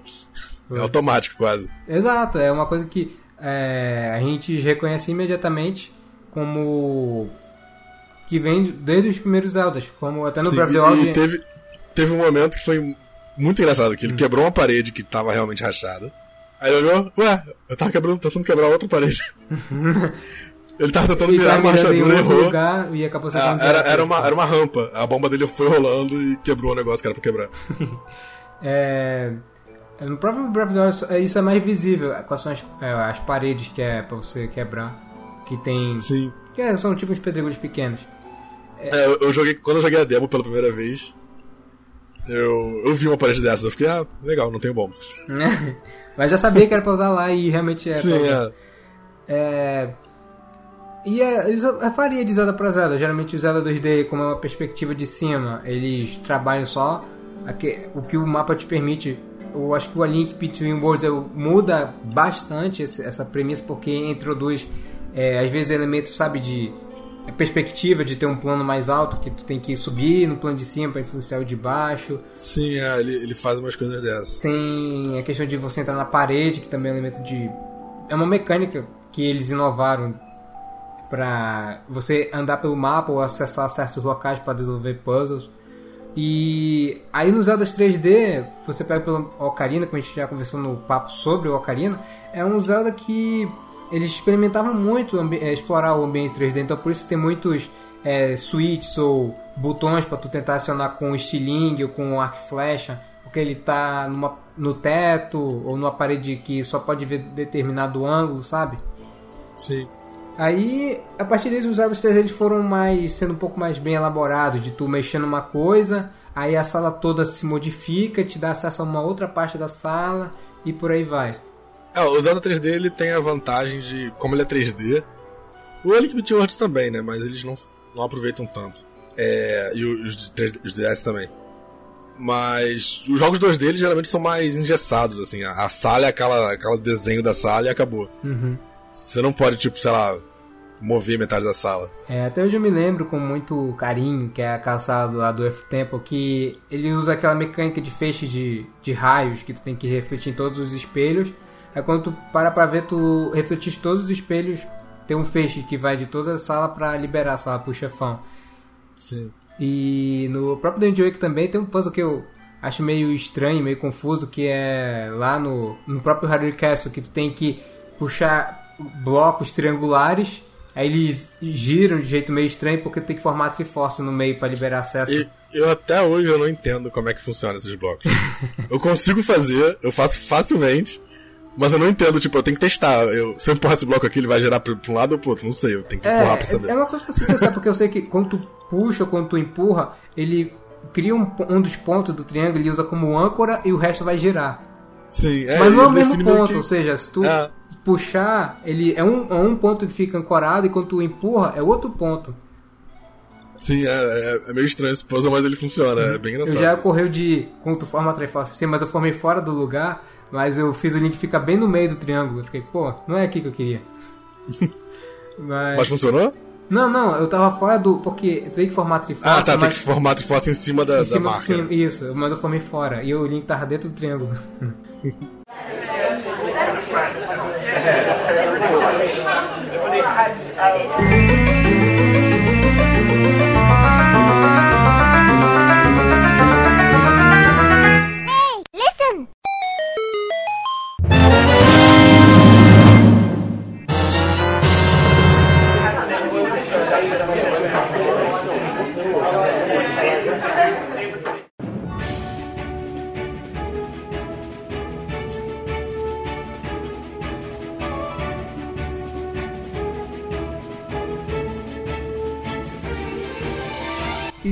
aqui com os elementos, na verdade a gente vai falar sobre eh, os elementos que mais mudaram na série e que às vezes as pessoas acreditam que sejam elementos mais cruciais, mas na verdade são os elementos que eles mais mexem na série. E vamos começar agora na questão da linearidade da série. Porque assim, o primeiro Zelda, ele sempre foi conhecido como, eu pessoalmente gosto de cunhar ele assim como um dos pais dos jogos de mundo aberto. Que eles te jogam num cenário e você é livre para andar por ele. Sim, ele, ele é muito, muito aberto. Isso. Ele é muito aberto e a ponto de você só ter lá uma primeira caverna para te dar a tua arma básica e depois o jogo te fala, te vira. No máximo tu ou entra em outras cavernas e daí tu é livre para andar por ele. É, e tem gente que cavernas. nem faz isso, né? Tem gente que zera o jogo sem pegar a primeira espada. Isso, e, e isso é opcional ainda por cima, porque tu É, pode- n- não dá pra zerar o jogo sem, sem pegar a espada, porque o, o Ganon só morre pra espada. Mas o pessoal chega no Ganon sem pegar a espada. É, exato, mas o jogo te dá liberdade de até esse momento, até tu enfrentar o Ganon, tu pode andar o jogo sem espada nenhuma, mas eventualmente tu tem que pegar alguma espada pra seguir adiante. Mas, ou seja, era um jogo de mundo aberto, eu acho que o Zelda 2 ele já fica um pouco mais linear, porque É, não, o Zelda 2 é completamente linear. Você não consegue fazer. Você não consegue chegar numa cidade fora de ordem. Muito menos nas dungeons. É, porque tem, tem alguns trechos eu vejo mais pelo mapa geral que tu pode andar um pouco por ele. É, não, ele tem exploração. Ele, ele não é. Não é um jogo sem exploração. Uhum. Mas assim, você tem. Tipo, você tem a área A, que você pode explorar pra pegar coisas opcionais ou seguir adiante. Mas pra seguir pra área B, você vai ter que passar do tempo. Entendi. Ou pelo menos pegar, pegar a arma no tempo. Aí quando tu chega realmente é, no Ocarina, ele pega um, um elemento que ele pega emprestado do Mario 64, que é a questão do hub. Tu tem uma área mais central, que no caso é o, é o Hyrule Field. E ele é dividido nas, nas outras áreas onde tu dá prosseguimento à história. Mas, por vários elementos de, de design ou level design das fases, tu não pode ir para determinado lugar por impedimento de alguma coisa. é, O Link não tem o equipamento para ir para lá, ou ele não. Não tem, é, não tem altura suficiente para subir alguma coisa. Sim, é, o, o, o- o Ocarina é muito parecido com o A Link to the Past. O A Link to the Past é um pouco mais aberto. Uhum. O A Link to the Past ele tem o, a ordem certinha de dungeons, mas na, parte, na segunda parte do jogo, no Dark World, ele fala. Ele te dá a ordem, ele te dá os números. Ca- Cada dungeonzinha tá com o númerozinho marcado. Isso eu acho um pouco invasivo, mas eu entendi porque eles podiam achar que, como tu tem acesso ao mundo já mais aberto, o pessoal podia Sim. se perder. Mas o legal é que você pode fazer fora de ordem. Inclusive, eu sempre faço fora de ordem. Ó, E o jogo te, não te pune se você fizer fora de ordem. Assim, é capaz de você chegar numa dungeon que você não vai conseguir. Não vai conseguir seguir adiante. Porque você não tem um item. pois é. Mas você pode entrar e pode tentar. No, Zelda 1 é a mesma coisa. Tem algumas dungeons que você precisa de itens de outras dungeons. Mas. Você pode entrar e o jogo te fala, tipo, esse aqui é o nível 1. Esse aqui é o nível 7. Você vai entrar no nível 7 e fazer os seis primeiros? Pode entrar. Se você vai completar, é problema seu. Aí, depois do Ocarina em si, que eles já são um jogo bem mais linear, porque é uma ordem para você fazer as coisas até. É, mesmo que você tenha um pouco mais de liberdade, porque é um hub. Então, se você ficar, quiser ficar zanzando pelo campo de Hyrule, fica à vontade. Se quiser voltar para uma cidade, pode, mas para você dar prosseguimento à história, você tem que fazer tudo numa ordem bem estricta. Aí, isso foi uma coisa que até ficou bem direto em Zelda. Eh, no Major é assim, você precisa realmente ir em determinadas áreas para você dar prosseguimento na história. O Twilight Princess é até pior porque ele, ele bloqueia as outras áreas até você fazer cada área que É, precisa o, fazer. o próprio Wind Waker é, é engraçado, Uhum. porque as pessoas geralmente pensam nele como um jogo mais Aberto. aberto por causa do mundo e tal. Mas se você parar pra ver, você só consegue viajar no mundo quando você tem. Quando você tá. Já com a bomba, eu acho. Até você pegar a bomba, você tem um caminho certinho que você tem que seguir. É, mais ou menos, porque na verdade é, você fica um pouco. O jogo fica segurando muito a sua mão até mais ou menos você terminar Dragon Host. Porque é em Dragon Host que você consegue o É, não, mas mesmo depois disso, você. De Dragon pro, pra segunda dungeon, se você tentar sair do caminho, da, da reta lá que o, que o rei fala pra você ir, ele te, ele te para, ele não te deixa ir. Hum. Porque o que eu me lembro, eu já tentei fazer isso, é quando eu cheguei em, em Force Haven, eu conseguia voltar pra Windfall porque para fazer a quest do, da câmera Deluxe, tu chegando em Force Haven, tu pode voltar pra lá e pegar já a câmera fotográfica colorida. Ah, então eu acho que é aí que ele desbloqueia de vez. Não sei, eu, eu não lembro. Mas eu lembro que eu já tentei fugir do caminho antes de chegar no Forest Haven. Ele falou: não, tem que seguir pro sul. Hum. Oh, beleza, siga pro sul. Mas eu também não, eu não lembro de ter experimentado fazer outros caminhos pelo Grande Mar. Mas enfim, ainda assim, é, ele te pega na mão por um determinado período, aí depois, mais ou menos, eu, eu pelo menos eu me senti muito mais à vontade em explorar o mundo depois que a gente pega a Master Sword. Aí eu podia explorar mais os. Acho que é porque é mais ou menos esse período que tu consegue a, a canção do Warp em si pra se transportar Sim. entre o. É, e nessa hora o jogo fica bem aberto, porque ele realmente fala, tipo, ah, se vira aí pra, pra achar os caminhos pros, É, pros próximos tempos. Ele, ele marca os templos, eu acho, mas ele não marca o- as ilhas que você tem que pegar os itens e tal. Não, acho que ele chega a marcar pra dizer onde é o, o templo em si. Aí no templo. É, não, ele, ele marca o templo, mas ele não marca aquela ilha do fogo e do gelo que você tem que ir. Ah, tá. E nem a, e nem a ilha da. É verdade. Você tem que, você não- tem que pegar o Warp. Você é obrigado a pegar o Warp pra pegar a flecha de gelo e de fogo. Isso. Mas aí o, a série é muito linear. É, aí no Twilight Princess ele, tu fica refém. Até mesmo quando o jogo fica mais liber- liberado de tu poder usar o Warp da, lá do, do, do, do Twilight. Mas, assim, às vezes os mapas não tem, tem campos, tu pode usar até a Epona, mas não tem assim tanta a liberdade pra tu fazer as coisas lá. Tem uma ou outra side quest nos alguns locais. É, não, as, quest, as quests principais. O último jogo que teve não linearidade antes do- dos dois últimos, né? Do, do Breath of the Wild e do A Link Between Worlds, era o. O último que teve foi o Ocarina. Tipo, o Twilight e o Wind Waker não te deixam mudar a ordem de dungeon. Uhum. Elas são estritamente aquelas e acabou. Aí, aí fica aquela situação muito chata no, no próprio Skyward Sword de é, ter faz, seguir o que a Fai diz pra ter de fazer, fazer aqueles locais, aí depois ir ficar aí voltando nos lugares, voltar lá de novo pra explorar uma área diferente.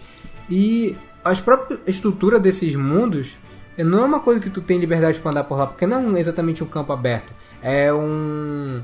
São tipo. É. Tu, tu entende, sabe São- como é são- esses mapas? São mapas É, que tu não são áreas segmentadas, né? São tipo. isso, e são áreas que tu tens que pular obstáculos toda hora, porque tu, na verdade, tá fazendo um percurso pra chegar em algum lugar. É, a, a linearidade em Zelda é um assunto. A gente fez um podcast sobre isso já? Já, já, a gente falou de linearidade de mundo aberto, mas É um, é um assunto meio complicado porque tem vários níveis, né? Tipo, isso. existe a linearidade. Existe isso que eu falei das dungeons, ter- você poder fazer ordem diferente em alguns jogos. Em alguns jogos você não pode, mas em alguns jogos, mesmo sem poder, você se sente mais livre. Uhum. Porque você tem um mundo gigante que você pode explorar. Uhum. E outros, o, o, o Zelda 2 e os Sword principalmente, eles não têm tanto isso, eles são. Eles te dão muito, muitos espaços muito pequenos do mundo pra explorar, Aí, é, de cada vez. aí tu percebe que na verdade não. Assim, é, acho que mais ou menos esse período do Ocarina, quando eles se se segmentaram pra seguir uma, uma linearidade, você sabe que eles não estavam assim, é, focados em querer que um Zelda fosse é, estritamente não linear. Apesar de que o próprio Onuma, em entrevista, já dizia que o que ele queria fazer no no The Wind Waker é permitir que os jogadores fossem é, soltos para explorar o grande mar, que também te faz, mas ainda assim são pequenas áreas é, espalhadas pelo um grande e vazio azul, entende? Ele só, É, e não linear mesmo, mesmo, completamente não linear, só of the Wild, é. é assim, Porque é, antes de chegar pro jogo ser não linear. Antes de chegar Ah, no tá. Rapidola, é falado que uma coisa que acha, mudaram bem no A Link Between Worlds, ainda que ele seja, ele reflita um pouco como é a questão de linearidade ou não linearidade do A Link to the Past, mas ele te dá aquela, aquele sistema de aluguel de, de armas e te dá liberdade para você fazer a dungeon que quiser. sim, é, é uma questão de ordem, né? Você pode escolher a ordem da dungeon. Hum, isso. Mas o, o, que eu tô, o que eu quis dizer com, quando eu falei que só o Breath of the Wild é realmente não linear, é que você tem a opção de não fazer a dungeon. Sim, Você pode simplesmente zerar o jogo. isso. Isso Exceto- que é não linearidade de verdade. É, até, assim, o jogo te joga no mapa, tu pode andar por onde tu quiser, se tu até não quiser falar com o Old Man, tu não fala com ele. É, mas ainda assim, nesse início, é como é uma introdução nesse mundo, ele ainda te pede pra fazer umas coisinhas aqui e ali, pra liberar o, o grande platô. É, o, o platô, o platô é meio que o exemplo da não linearidade do, do, do Worlds, por exemplo. Que ele, ele te falava, você tem que ir em quatro shrines, aí você faz na ordem que você quiser. Isso, isso, Mas você tem que fazer os quatro shrines. isso, Então tem um elemento de linearidade aí. isso. Você tem uma escolha, você tem a liberdade de explorar, mas você tem ainda a linearidade. Depois disso, não, você faz o que você quiser. Se quiser zerar o jogo. É isso aí, ele te joga no mundo e você faz o que você quiser. E, Ah. e eu, pessoalmente, às vezes as pessoas pensam que é uma, um, um mundo aberto, é inédito em Zelda, mas eu acho que eles, há muito tempo, eles queriam voltar a, essa, a esse mundo aberto que o primeiro Zelda fazia muito bem. E como o Zelda, o primeiro Zelda, como o Zelda inédito, eles estavam experimentando aquilo tudo e fizeram muito bem. E trazer isso de volta no Breath of the Wild, eu acho que foi uma ótima referência a um elemento chave que existia no primeiro Zelda e que eles tentavam é, trazer isso de volta nos outros Zelda, mas Sim. nunca conseguiam. E é um, é um elemento que, assim. Eu diria que é o elemento principal do primeiro Zelda, essa liberdade. Uhum.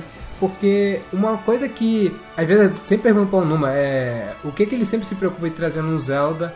É, porque como você a gente vai chegar nessa questão de nunca ter um- uma preocupação maior, mas ele sempre se preocupa em surpreender o jogador e, e não ficar calcado em coisas, como por exemplo, ah, o Link sempre tem que ser canhoto ou é, o Link sempre tem que usar uma túnica verde. Ele, o mais que ele puder de trazer coisas novas e quebrar convenções com o Zelda, inclusive eu acho que isso foi a palavra-chave do desenvolvimento do Breath of the Wild, ele vai lá e faz. É, e, o lance que a forma como eles desenvolvem Zelda também ajuda isso um pouco, né? Porque é aquela história, eles fazem o jogo pensando no jogo, depois que eles vão pensar. Na história, em É, e, e eu penso, eu imagino que eles fazem isso com elementos básicos também, assim, tipo. Se eles pensarem num jogo que, sei lá, não é legal usar a espada, o Link vai ser um arqueiro, principalmente, eles vão fazer um jogo sem espada. Isso, isso. Porque eles nunca, nunca chegaram a ter essa ideia de tipo, levar até o final, pelo menos. Então, eu acho que casa muito bem com a série de a liberdade que há em um jogo de mundo aberto e a, a possibilidade de deixar o jogador fazer o que ele, que ele bem entende, dialoga muito bem com o- a filosofia de desenvolvimento que o Onuma gosta de empregar no Zelda, de sempre, é, sempre surpreender o jogador, sempre trazer coisas novas para a série e ao mesmo tempo que ele ao mesmo tempo que ele faz isso ele traz coisas que você sabe identificar o jogo como um Zelda mesmo o Breath of the Wild mesmo que ele fosse um jogo de uma outra franquia há coisas nele que eu identifico como Zelda não só não falando só na questão do lore mas a questão de gameplay dele, ele remete ao primeiro Zelda, que eu identifiquei bem. Então, mesmo no, no core de desenvolvimento dele, ele é um Zelda é, de raiz. Entendeu? o que eu quero dizer? Sim. É, eu, eu não penso no Breath of the Wild tão parecido com o primeiro Zelda. Ele, ele, ele tem elementos do primeiro Zelda que eles claramente pegaram e queriam mesmo pegar. Mas eu acho que eles acabaram criando um negócio bem diferente também, ao mesmo tempo. Porque o primeiro Zelda tinha aquela ideia de você tem que fazer todas as dungeons e você tem que fazer. Tipo, você tem que. Pra entrar na última dungeon você precisa da Triforce. Da Triforce da sabedoria completa. Sim. O Breath of the Wild, ele meio que. Ele fez um bagulho mais. mais aberto ainda que isso. É tipo. A dungeon tá lá, é só você entrar e zerar. Eles pegaram a mesma ideia, que é a ideia de tipo, você tá no mundo e você se vira pra chegar onde você quer chegar. Mas eles aplicaram ela de uma forma um pouco, um pouco diferente e única. Sim. Então, assim, mesmo. Mesmo esses dois jogos não são tão comparáveis assim.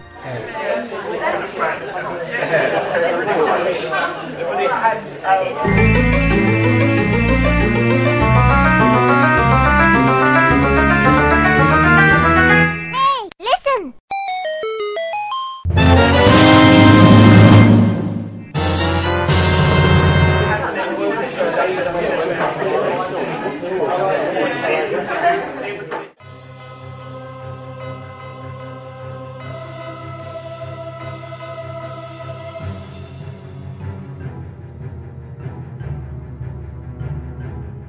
E uma coisa que até o Brotherhood ele quebra com certas convenções da série vem da mecânica de combate dele.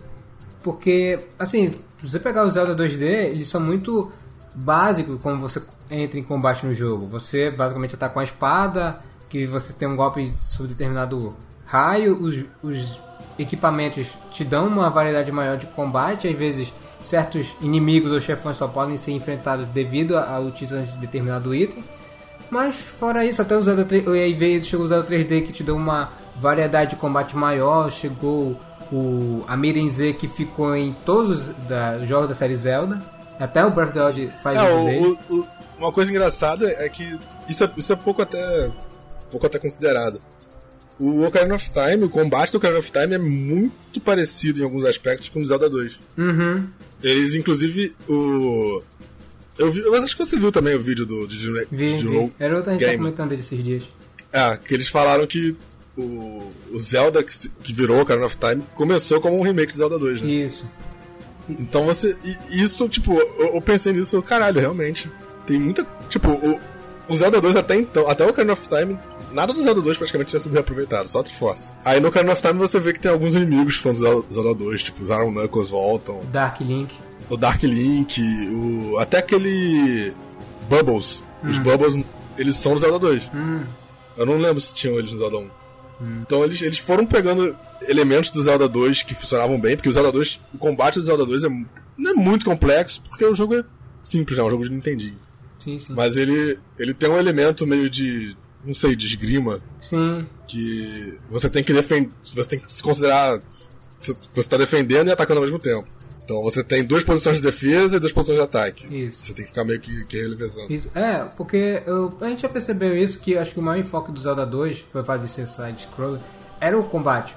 Tanto é que Sim. o Link ataca de maneiras diferentes, sendo é, um ataque... Tu pensa, ah, é só um golpe, não, mas tem um golpe de frente, tem é, tu pode se agachar para atacar embaixo, e tu tem que achar brecha no inimigo para atacar, porque tem inimigos que sabem se defender, que atacam direto, tem inimigos voadores também. E realmente, tanto assim para perceber, o desenvolvimento é, do Ocarina of Time ele foi muito focado por muito tempo no combate. Eu acho que eles partiram do combate para daí ir desenvolvendo outras questões do jogo.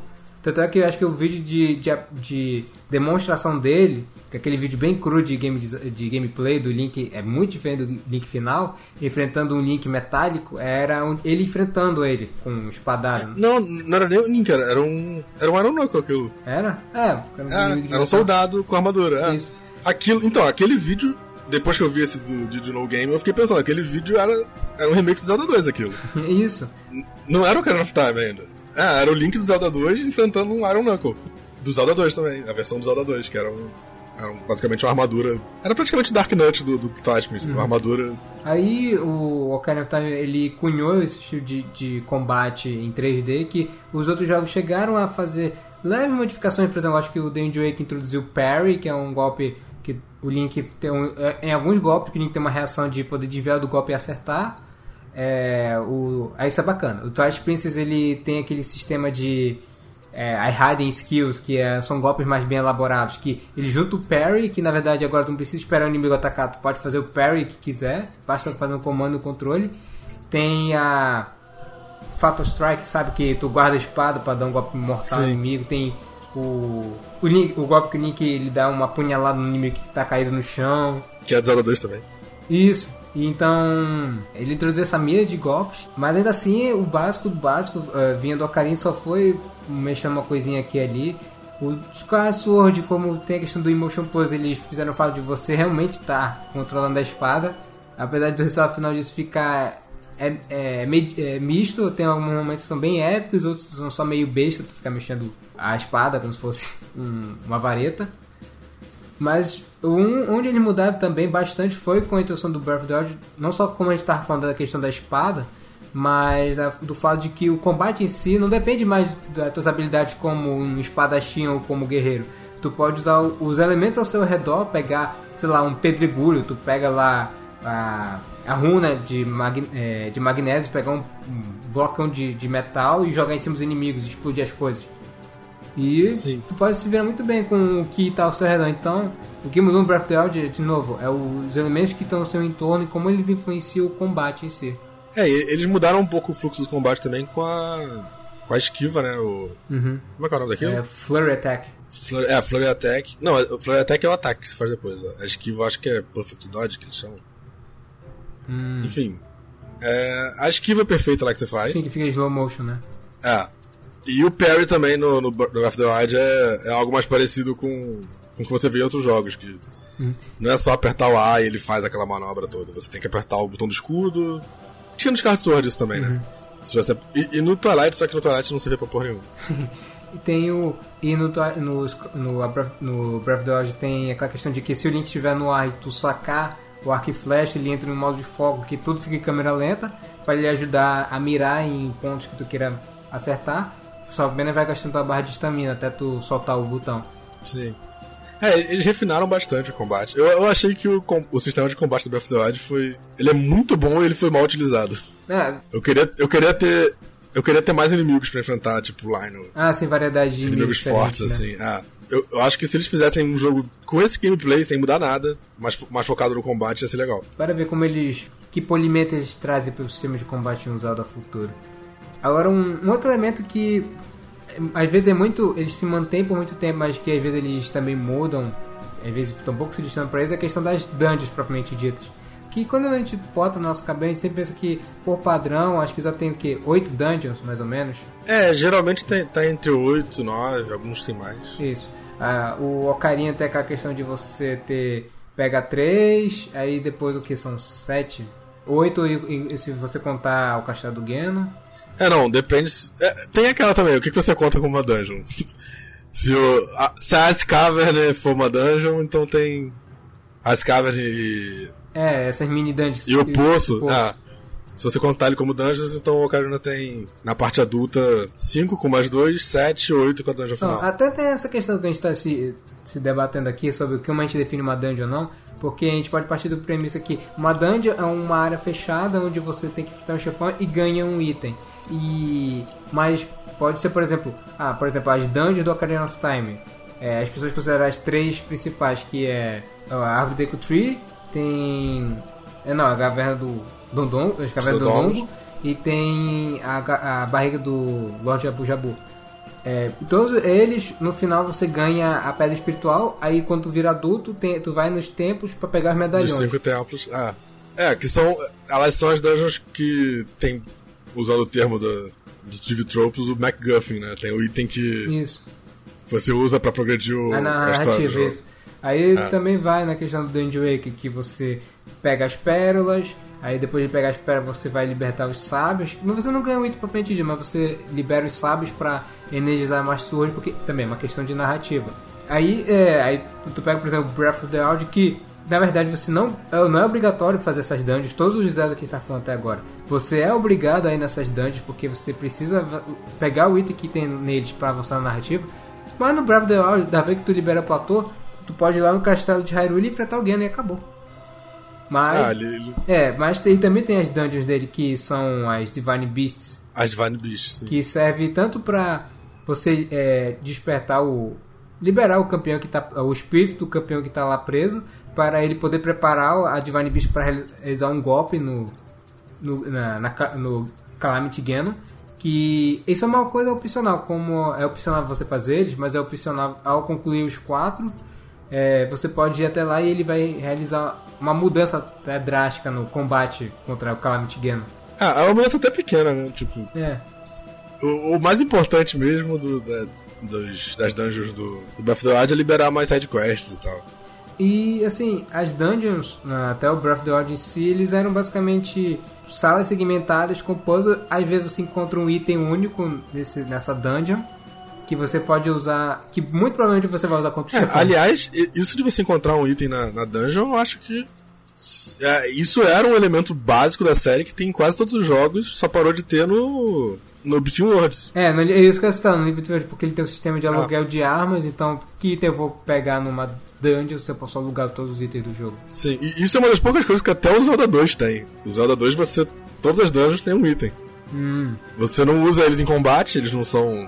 Não são usáveis em combate e.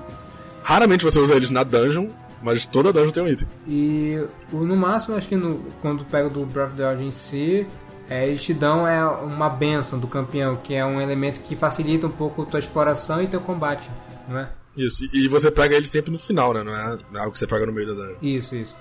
E também muda a questão do puzzle em si do, das, das Divine Beasts, porque é, você tá na Divine Beast propriamente dita, então você tem uma projeção mais tridimensional de onde tu tá, não é aquela questão de níveis, mesmo usando as 3D, você anda por níveis e e cada sala, mesmo que tenha elementos de uma, ser uma sala tridimensional, mas é uma sala vista de uma visão de cima. No Breath of the Wild é um mapa é, tridimensional onde você tem que mexer com a dungeon para poder progredir. Eles já Sim. mudaram drasticamente o conceito de como explorar a dungeon. As dungeons no Breath of the Wild são praticamente uma sala gigante, né? Isso, uma sala gigante onde para você se nortear ele te dá alguns pontos que você tem que acionar para ganhar acesso ao chefão. Basicamente é isso.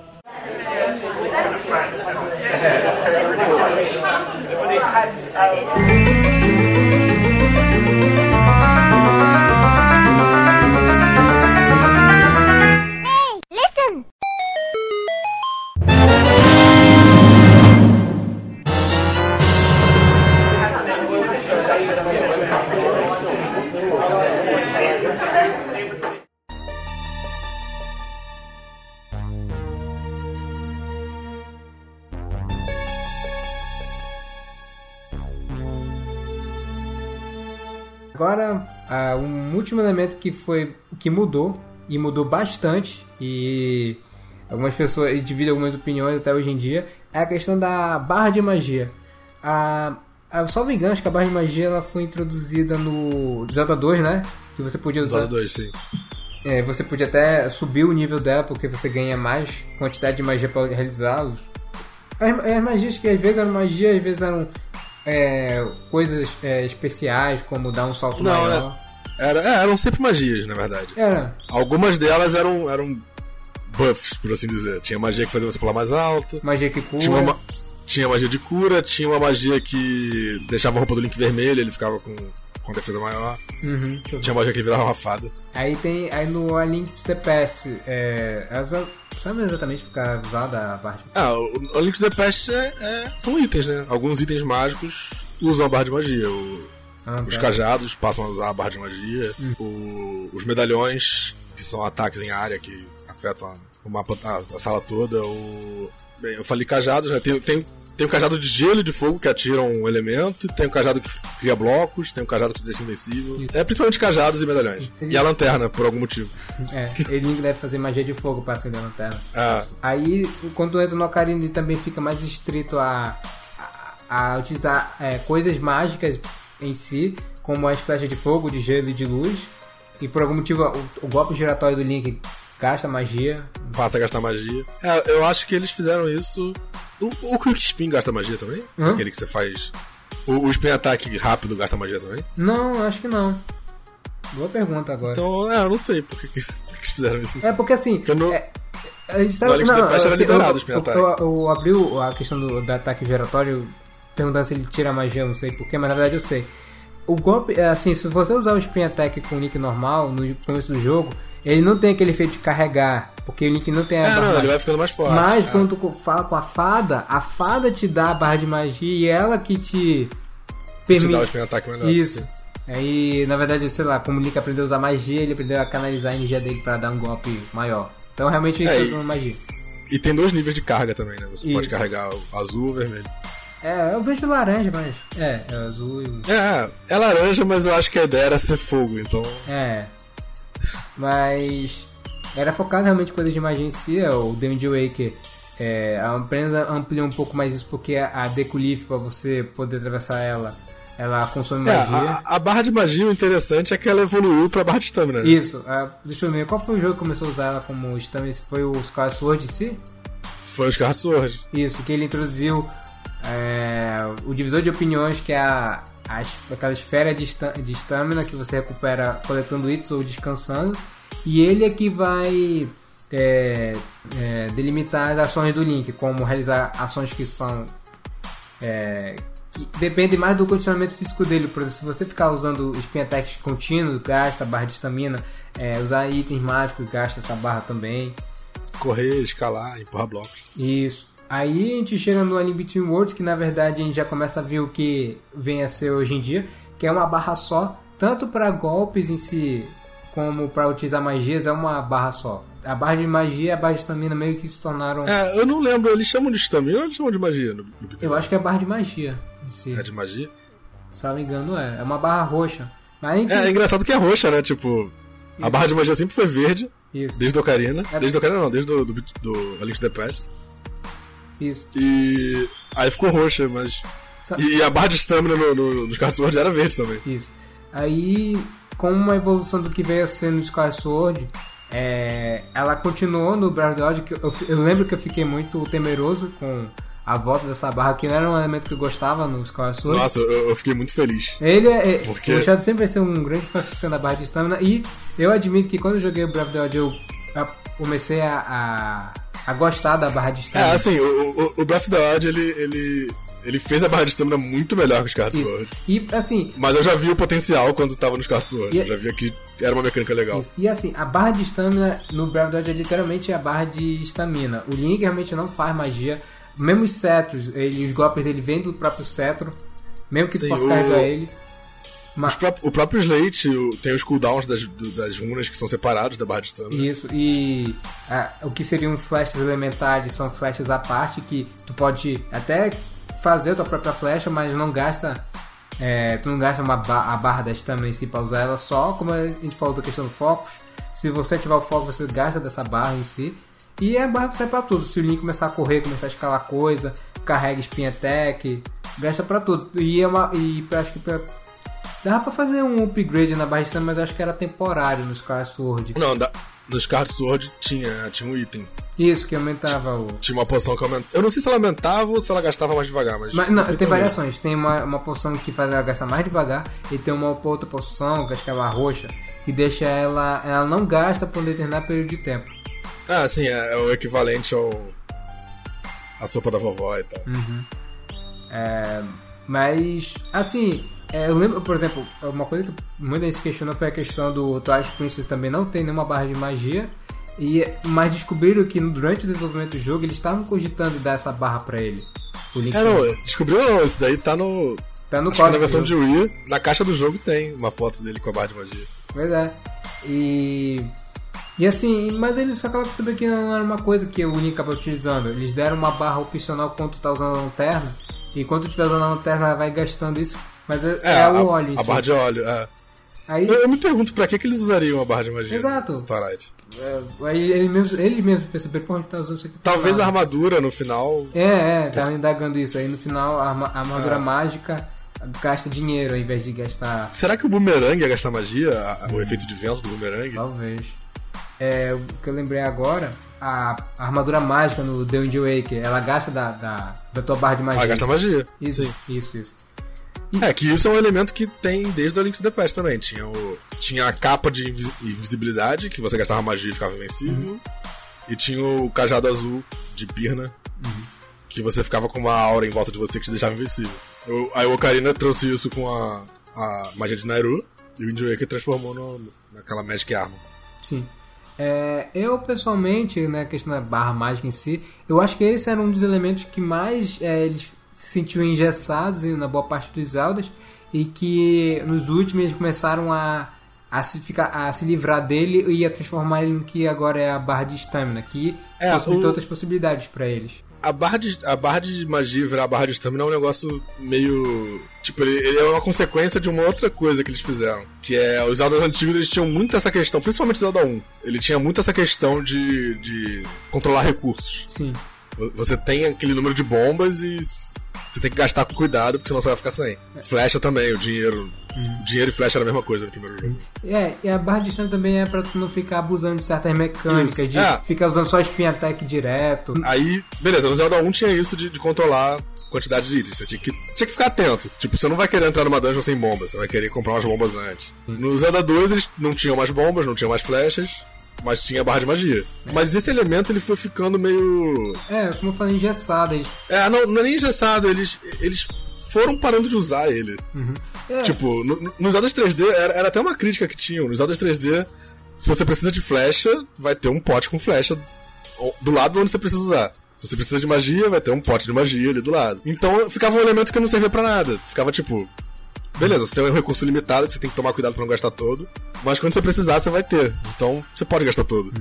É assim, eu não me lembro agora no momento, mas eu nunca, eu acho que eu nunca passei pela necessidade, pelo menos no Ocarina, de ficar com muita pouca magia, porque eu acho que eu nunca tive uma situação em que precisava usar muita flecha de elementar, porque eu acho que é o que mais gasta magia no jogo. É, não, e, e se você tivesse nessa situação, ia ter um pote de magia ali do lado. Enfim, Na, na próxima vez que você precisasse usar. sim.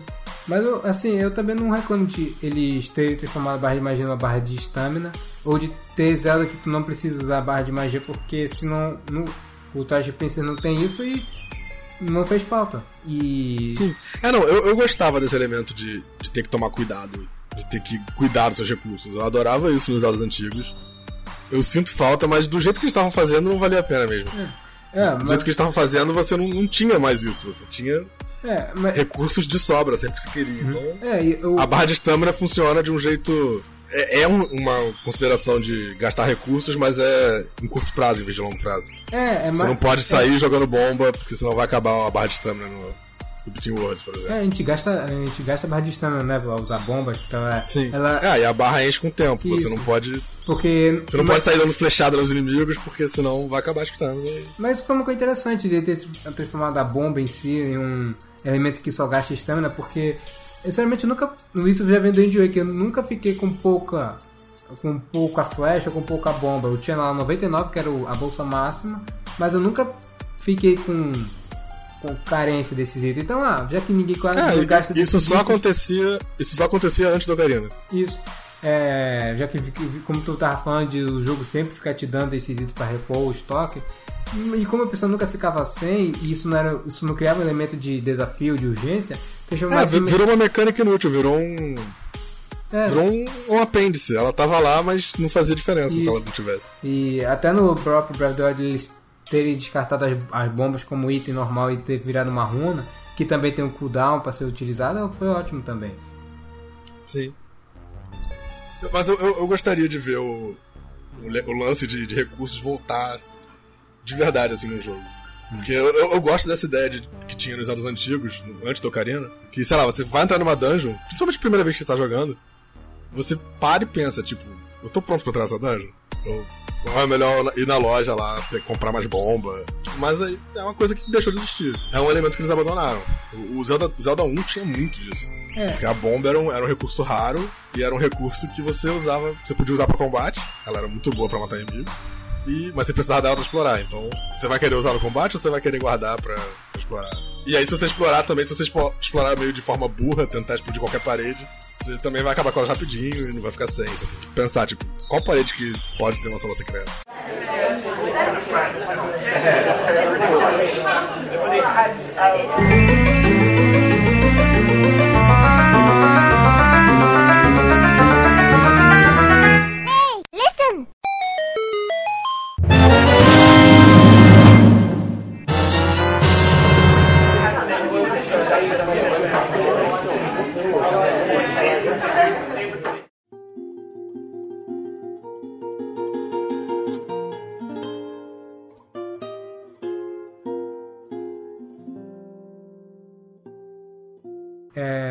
Sobre elementos que eu gostaria que voltassem ou que passassem a ser usados na série em si, é, o que eu posso dizer, eu gostaria que, voltando à questão mais do si, porque questão de gameplay, como a gente até viu no próprio Breath of the Wild, eles sempre estão mudando alguma coisa, às vezes mexendo as bases da série é, de uma maneira tão Sim, é, Tão ter variedade é legal, não é, não é legal ter todos os jogos iguais. Isso. Então, Mas é bom eles, colocarem alguns, alguns elementos pra escanteio e pra depois voltar.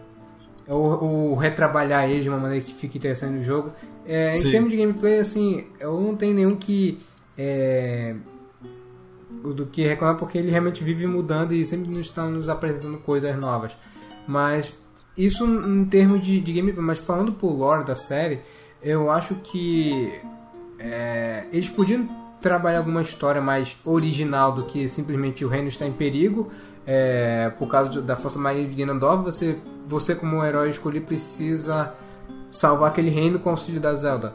É, eles mudam, eles tentam mexer um pouquinho nisso, mas acho que se a gente não focasse tanto nessa questão ou, faz, ou fizesse uma história mais original, digamos assim, eu acho que seria mais bem-vindo. Então, talvez ter um, um vilão que não fosse necessariamente relacionado ao Ganon, ou ele É, eu, eu acho que esses Zeldas mais diferentões, o, tipo, esses.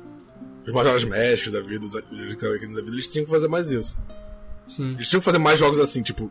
O, o Majora's Mask e o Link's Awakening são ótimos exemplos, porque o. O Skull Kid tem todo o problema lá dele. Tipo, ele não é o vilão, a máscara que é o vilão. O Link's Awakening também tem toda a questão moral de, tipo. Você tá matando todas as caras dessa ilha pra, pra acordar. é, e aí ele Os vai monstros- sumir. É, os monstros só querem preservar a ilha. Então, mas assim, esses dois jogos fazem isso muito bem, de variar o, o, o lore, né? A, a história do jogo, o plot mesmo. É, a premissa. Mas do- aí você tem, aí você tem jogos que, tipo, o Spirit Tracks, por exemplo. Eles tiraram, não tem o Ganon, não tem a Triforce, a Master Sword é a Paraguaia lá. mas é igual, é, é o mesmo plot de Zelda. É, só um vilão maior que. Aí de novo, você faz um time com a Zelda pra enfrentar o chefão. Sim, e isso eu acho bem desnecessário. Eu, eu gosto de ter os Zeldas padrãozão, Ganon, Master Sword, Triforce. Mas eu acho que eles tinham que intercalar com coisas mais originais. Uhum. Tipo, se é pra fazer um, um Zelda sem o Ganondorf, sem a Triforce, sem Hyrule, faz um bagulho completamente diferente. Tipo, se joga e. e- Uma parada que eu acho que talvez eles nunca queiram fazer porque eles não querem mexer um pouco nisso, mas eu ainda acho interessante. É só encontro de geração de você, meio que, meio que você controle o Link, mas que você encontre algum Link passado de algum outro Zelda. Uma, uma versão mais envelhecida dele e te auxiliando como mentor. É, eles brincam com isso um pouco no, Princess? no Between Worlds, né? Ah, sim.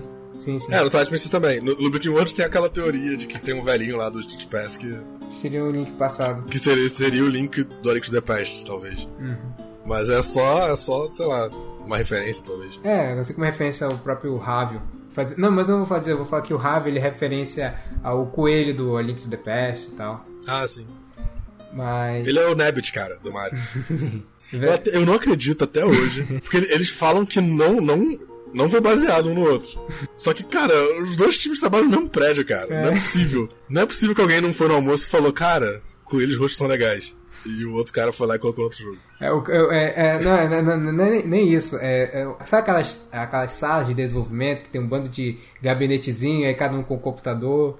aí Sim, tem sim. um, um game design, é, um design lá fazendo artes conceituais. Olha o- a mesa do coleguinha que tá trabalhando no Mario, ele tá trabalhando no Zelda. Aí fica, um É. fica olhando pro trabalho do outro. É, aquela, aquela, aquele meme do. Ah, posso copiar essa deva de casa? Pode. Pode, mas, mas muda um pouquinho.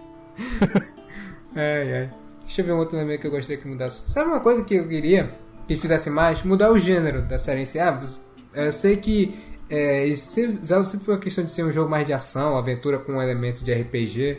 Mas de vez em quando eles faziam uns jogos de gêneros mais diferentes.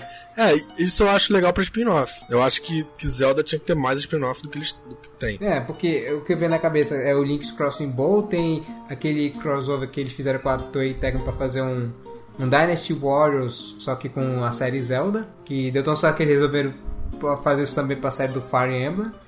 É, mas eu, mesmo que... Tem, tem os jogos do Timbo. Isso, é o jogo do Tingo. É, mas eu gostaria mesmo que eles é, deixassem um, até um time ou uma outra equipe de desenvolvimento fazer Sim. um jogo de outro gênero com elementos de Zelda. Cara, eu, eu até hoje não perdoo a, a- a Nintendo por não ter colocado o Crossbow Training incluso no, no Twilight Princess HD. Pois é, pô, é uma coisa tão pequena, né? Podia aproveitar. Sim, era só colocar. O jogo roda já igualzinho o TP. E o Wii U permite usar o controle de, Wii, de Wiimote também. É, e, e se usasse. Nem precisava do controle do, do emote, usando o Gamepad ia ficar muito melhor a mira. Per- Ia ficar tipo Splatoon, por exemplo. É, perderam uma boa oportunidade. Mas Sim. deixa eu ver que gênero a gente Zelda podia é, dialogar em si, talvez com. Não sei se é RPG tático. A gente tá no. Pô, R- R- RPG tático seria bem fácil de fazer. É. O problema é que eles iam competir com eles mesmos, né? Ia, ia ficar um, um concorrente de Fire Emblem. Ah, não, não precisa ser tão. fazer uma série que vai ter vários jogos. Sei lá, pega uma janela em que um Fire Emblem não vai ser lançado. E ah, bora fazer um RPG tático aqui. Pode até ser a própria a, a Intelligent System, né, que faz o Fire Emblem. Pede Sim. pra eles fazerem um RPG tático ambientado em Hyrule. Aí tu pega aquelas tropas da família real com. Aí você faz aliança com outros. com, os, com, os com as outras raças contra as forças do Ganondorf e tal. Seria Sim, muito- isso seria muito maneiro. E é uma parada que é muito fácil de fazer, assim. É tipo, Zelda já, já tem, tipo, guerras e guerras né, no lore de Zelda. É só pegar uma e adaptar. Algum um elemento que apareceu uma vez que, né, é, e que eu gostaria que voltasse é a questão dos Twilight, ou a, o reino dos Twilight, que aparece só no Twilight Princess e sumiu. Fez puff. Ninguém nunca mais fala deles. É, Zelda, Zelda tem isso, né? De. Eles. Eles repetem muitos personagens, a Impa aparece sempre. tir- Tirando o trio principal, né? Que, É. Mas, por exemplo, o, no Breath of the Wild... Mas aí tem, tem personagens que somem. É, tu pega, por exemplo, o próprio Breath of the Wild, eu acho que é a primeira vez que os ritos retornam desde o... Do The Wind Waker. E ele volta muito bem. Sim. E- e- é, muito bem, mas meio mal explicado, né? Eles estão lá meio. É, por estar, eles estão em pé de igualdade, por, por, por que motivos tem Goros e Gerudo naquele mundo? Estão lá porque É. eles estão lá, sim. Mas o história, acho que realmente aquele efeito que o final tem no jogo tá perfeito. É, não, mas o, o Style também tem um- tá a questão do. Zelda tem. ele- o que eles fazem também muitas vezes é, é repetir elementos, mas, tipo, o mesmo elemento com outro nome. Tipo, É, o caso mas- do Style. A questão da mais Sword também. A, a Master Sword com jogos de DS, assim.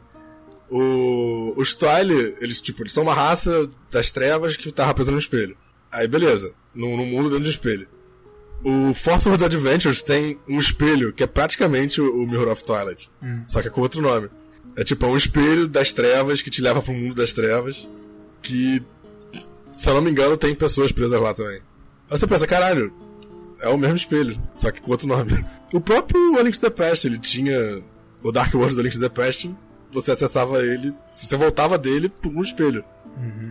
Então são os elementos que se repetem, mas eles vão mudando em vez de usar o mesmo. É, a gente até acabou conversando sobre isso nesses mundos paralelos e dualidades. Em um outro papo de Milky Bar que a gente fala da questão do Dark World, esses mundos mais aqui. Mas, por exemplo, no Breath of the Wild ele realmente não, é, não utiliza essa, esse elemento de mundos paralelos, de ter uma versão sombria. É, eles focaram em fazer um mundo Um gigantesco, só. né? Mas é, tu queria que retornasse isso de ter volta de mundos paralelos, como também tem Link Between Eu acho, é, eu acho que isso é uma parada legal em Zelda. eu acho. Não, não, não necessariamente paralelo, mas como o, o próprio. O, o Ocarina são, Sete são anos mundos paralelos que. Ah, são tempos diferentes. Seria legal, talvez, um, um jogo que explorasse. No estilo do, do Oracle of Ages. Uhum. Que não é só um tempinho de separação, é tipo. Centenas de anos entre uma era e outra. Isso. Aí, mesmo que tu tenha visitado já uma área, revisitar ela vai ter algum elemento diferente e reaproveitar bem aquele mapa. Não é um reaproveitamento ruim como acontece lá nos Skyward Sword, que tu tem que revisitar o local, mas uma área diferente. Pois é. E, e é uma, uma mecânica também que é considerada meio que padrão. um- Uma mecânica chave da série, né? Tem tantos jogos que tem isso. Ah, uma outra mecânica que eu gostei deles terem mudado é a questão do. É, de como o Link é, regenera a vida. Antigamente era, era simbolizado por pegar corações. Aí tu chega no Breath of the Wild, o único jeito que você tem de recuperar a vida é através de ou comendo ou tomando algum tipo de poção, mas é através da tua alimentação que tu recupera a vida. É, isso é um elemento que existia, né? Ele era bem secundário. Isso. no- em outros jogos você podia. ah, Tinha sopa do Wind Waker, tinha O leite. leite, maçãs no, no A Link to the Past. Aí eles chegaram, ah, pô, corações, não. Vamos nos livrar disso aqui, vamos colocar comida. Ficou legal. Sim. Piece of Heart também é um negócio que sempre tem, né? Sim, é, Ou- porque isso é. Vendo a questão da, da energia da, da vida do Link em si, que é, é simbolizar pelos corações em si. Aí tu aumenta pegando Piece of Heart, que não tem no Breath of the Wild, na verdade você aumenta isso, ou aumenta a estamina, é, oferecendo as Spirit Orbs lá pra, pra, pra É, na, na prática você ganha um container, né? Quando Isso. você pega as três. Mas é a cada quatro, né, que tu junta. Sim, é. O, E, o Spirit Orb é efetivamente um Piece of Heart. É, depende se você quiser um Piece of Heart ou um Piece É, of Stamina. ou, ou um, ou um Piece of. É, Piece of aquela Stamina é. Fruit. É.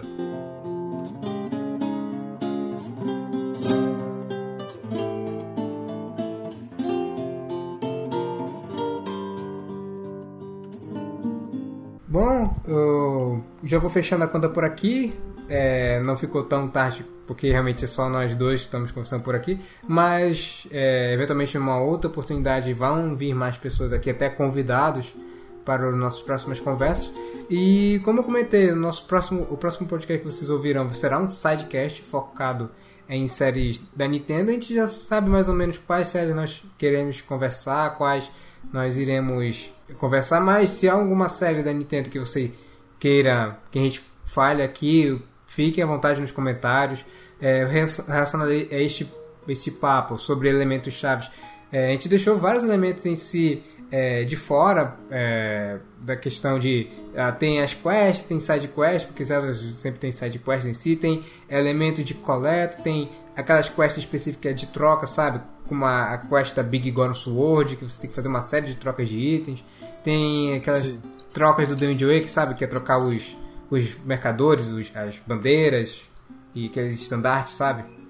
Aham. Então tem uma míriade de elementos chaves, porque estamos falando de mais de 30 anos de jogos, então tem elementos. É, tem, tem elementos que aparecem e somem, tem elementos que. É, vai e vem, tem elementos que eles fazem uma experimentação, uma e depois não aparece mais. Inclusive, até hoje as pessoas ficam se perguntando cadê os caras Sword HD? Aí às vezes as pessoas lembram da questão do sensor de movimentos, mas, por exemplo, até o período dessa gravação, o Wii U permitia isso, mas o Wii U preferiu só vender a versão do Wii mesmo, porque ele tinha retrocompatibilidade. O Switch ainda pode fazer isso porque os Joy-Cons ainda são controles de movimento. Então, se eles quiserem fazer alguns Sword ou eu não sei, retornar a mecânica de controle de movimentos, eles ficam a critério deles. Mas é isso, a série E, E3 de 2019 tá aí, cara. para, Scar HD. é, para a sua alegria tá, esses caras Sword HD. Sky, Sky Sword com a, É, com a aprovado pelo Delavu. vai ser interessante, vai ser interessante. Vai ser interessante. É, mas fique à vontade de falar de elementos que vocês gostam na série, ou elementos que vocês já não aguentam mais de ver na série, ou elementos que vocês viram em algum Zelda passado, mas que vocês nunca mais viram que gostaria que voltasse, ou alguma coisa que você queria que a série experimentasse. Fiquem à vontade para falar nos comentários é, deste programa. E eu peço a vocês que é, sigam as nossas redes sociais, seja no Twitter, no nosso Facebook. Lembrando que no nosso Facebook nós temos um, um grupo, é, o grupo do site, onde você pode conversar com outros fãs de Zelda sobre Zelda em geral e compartilhar com eles suas experiências em si. É, Esse programa vai ser, vai ser upado tanto no site é, como no YouTube, então fica à vontade também para comentar no YouTube, é, ou se quiser comentar também pela postagem que será realizada no nosso site. E é isso, pessoal. Vamos ficar por aqui. É, o pau de Mickey Bar se encerra. É, vejo vocês no próximo programa. Até mais, pessoal. Falou, até a próxima.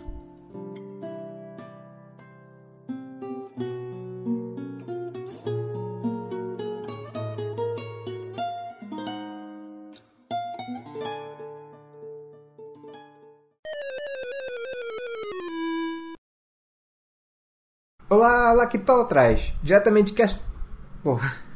Eu acho Lactola, mas eu esqueci a cidade. Já tem um blooper já pro final. tá. É. 3, 2, 1. Olá, Lactola atrás. Diretamente de Clocktown, nessa mesa de boteco, eu sou o Samir Fry, o vulgo Tueiro, e aqui comigo...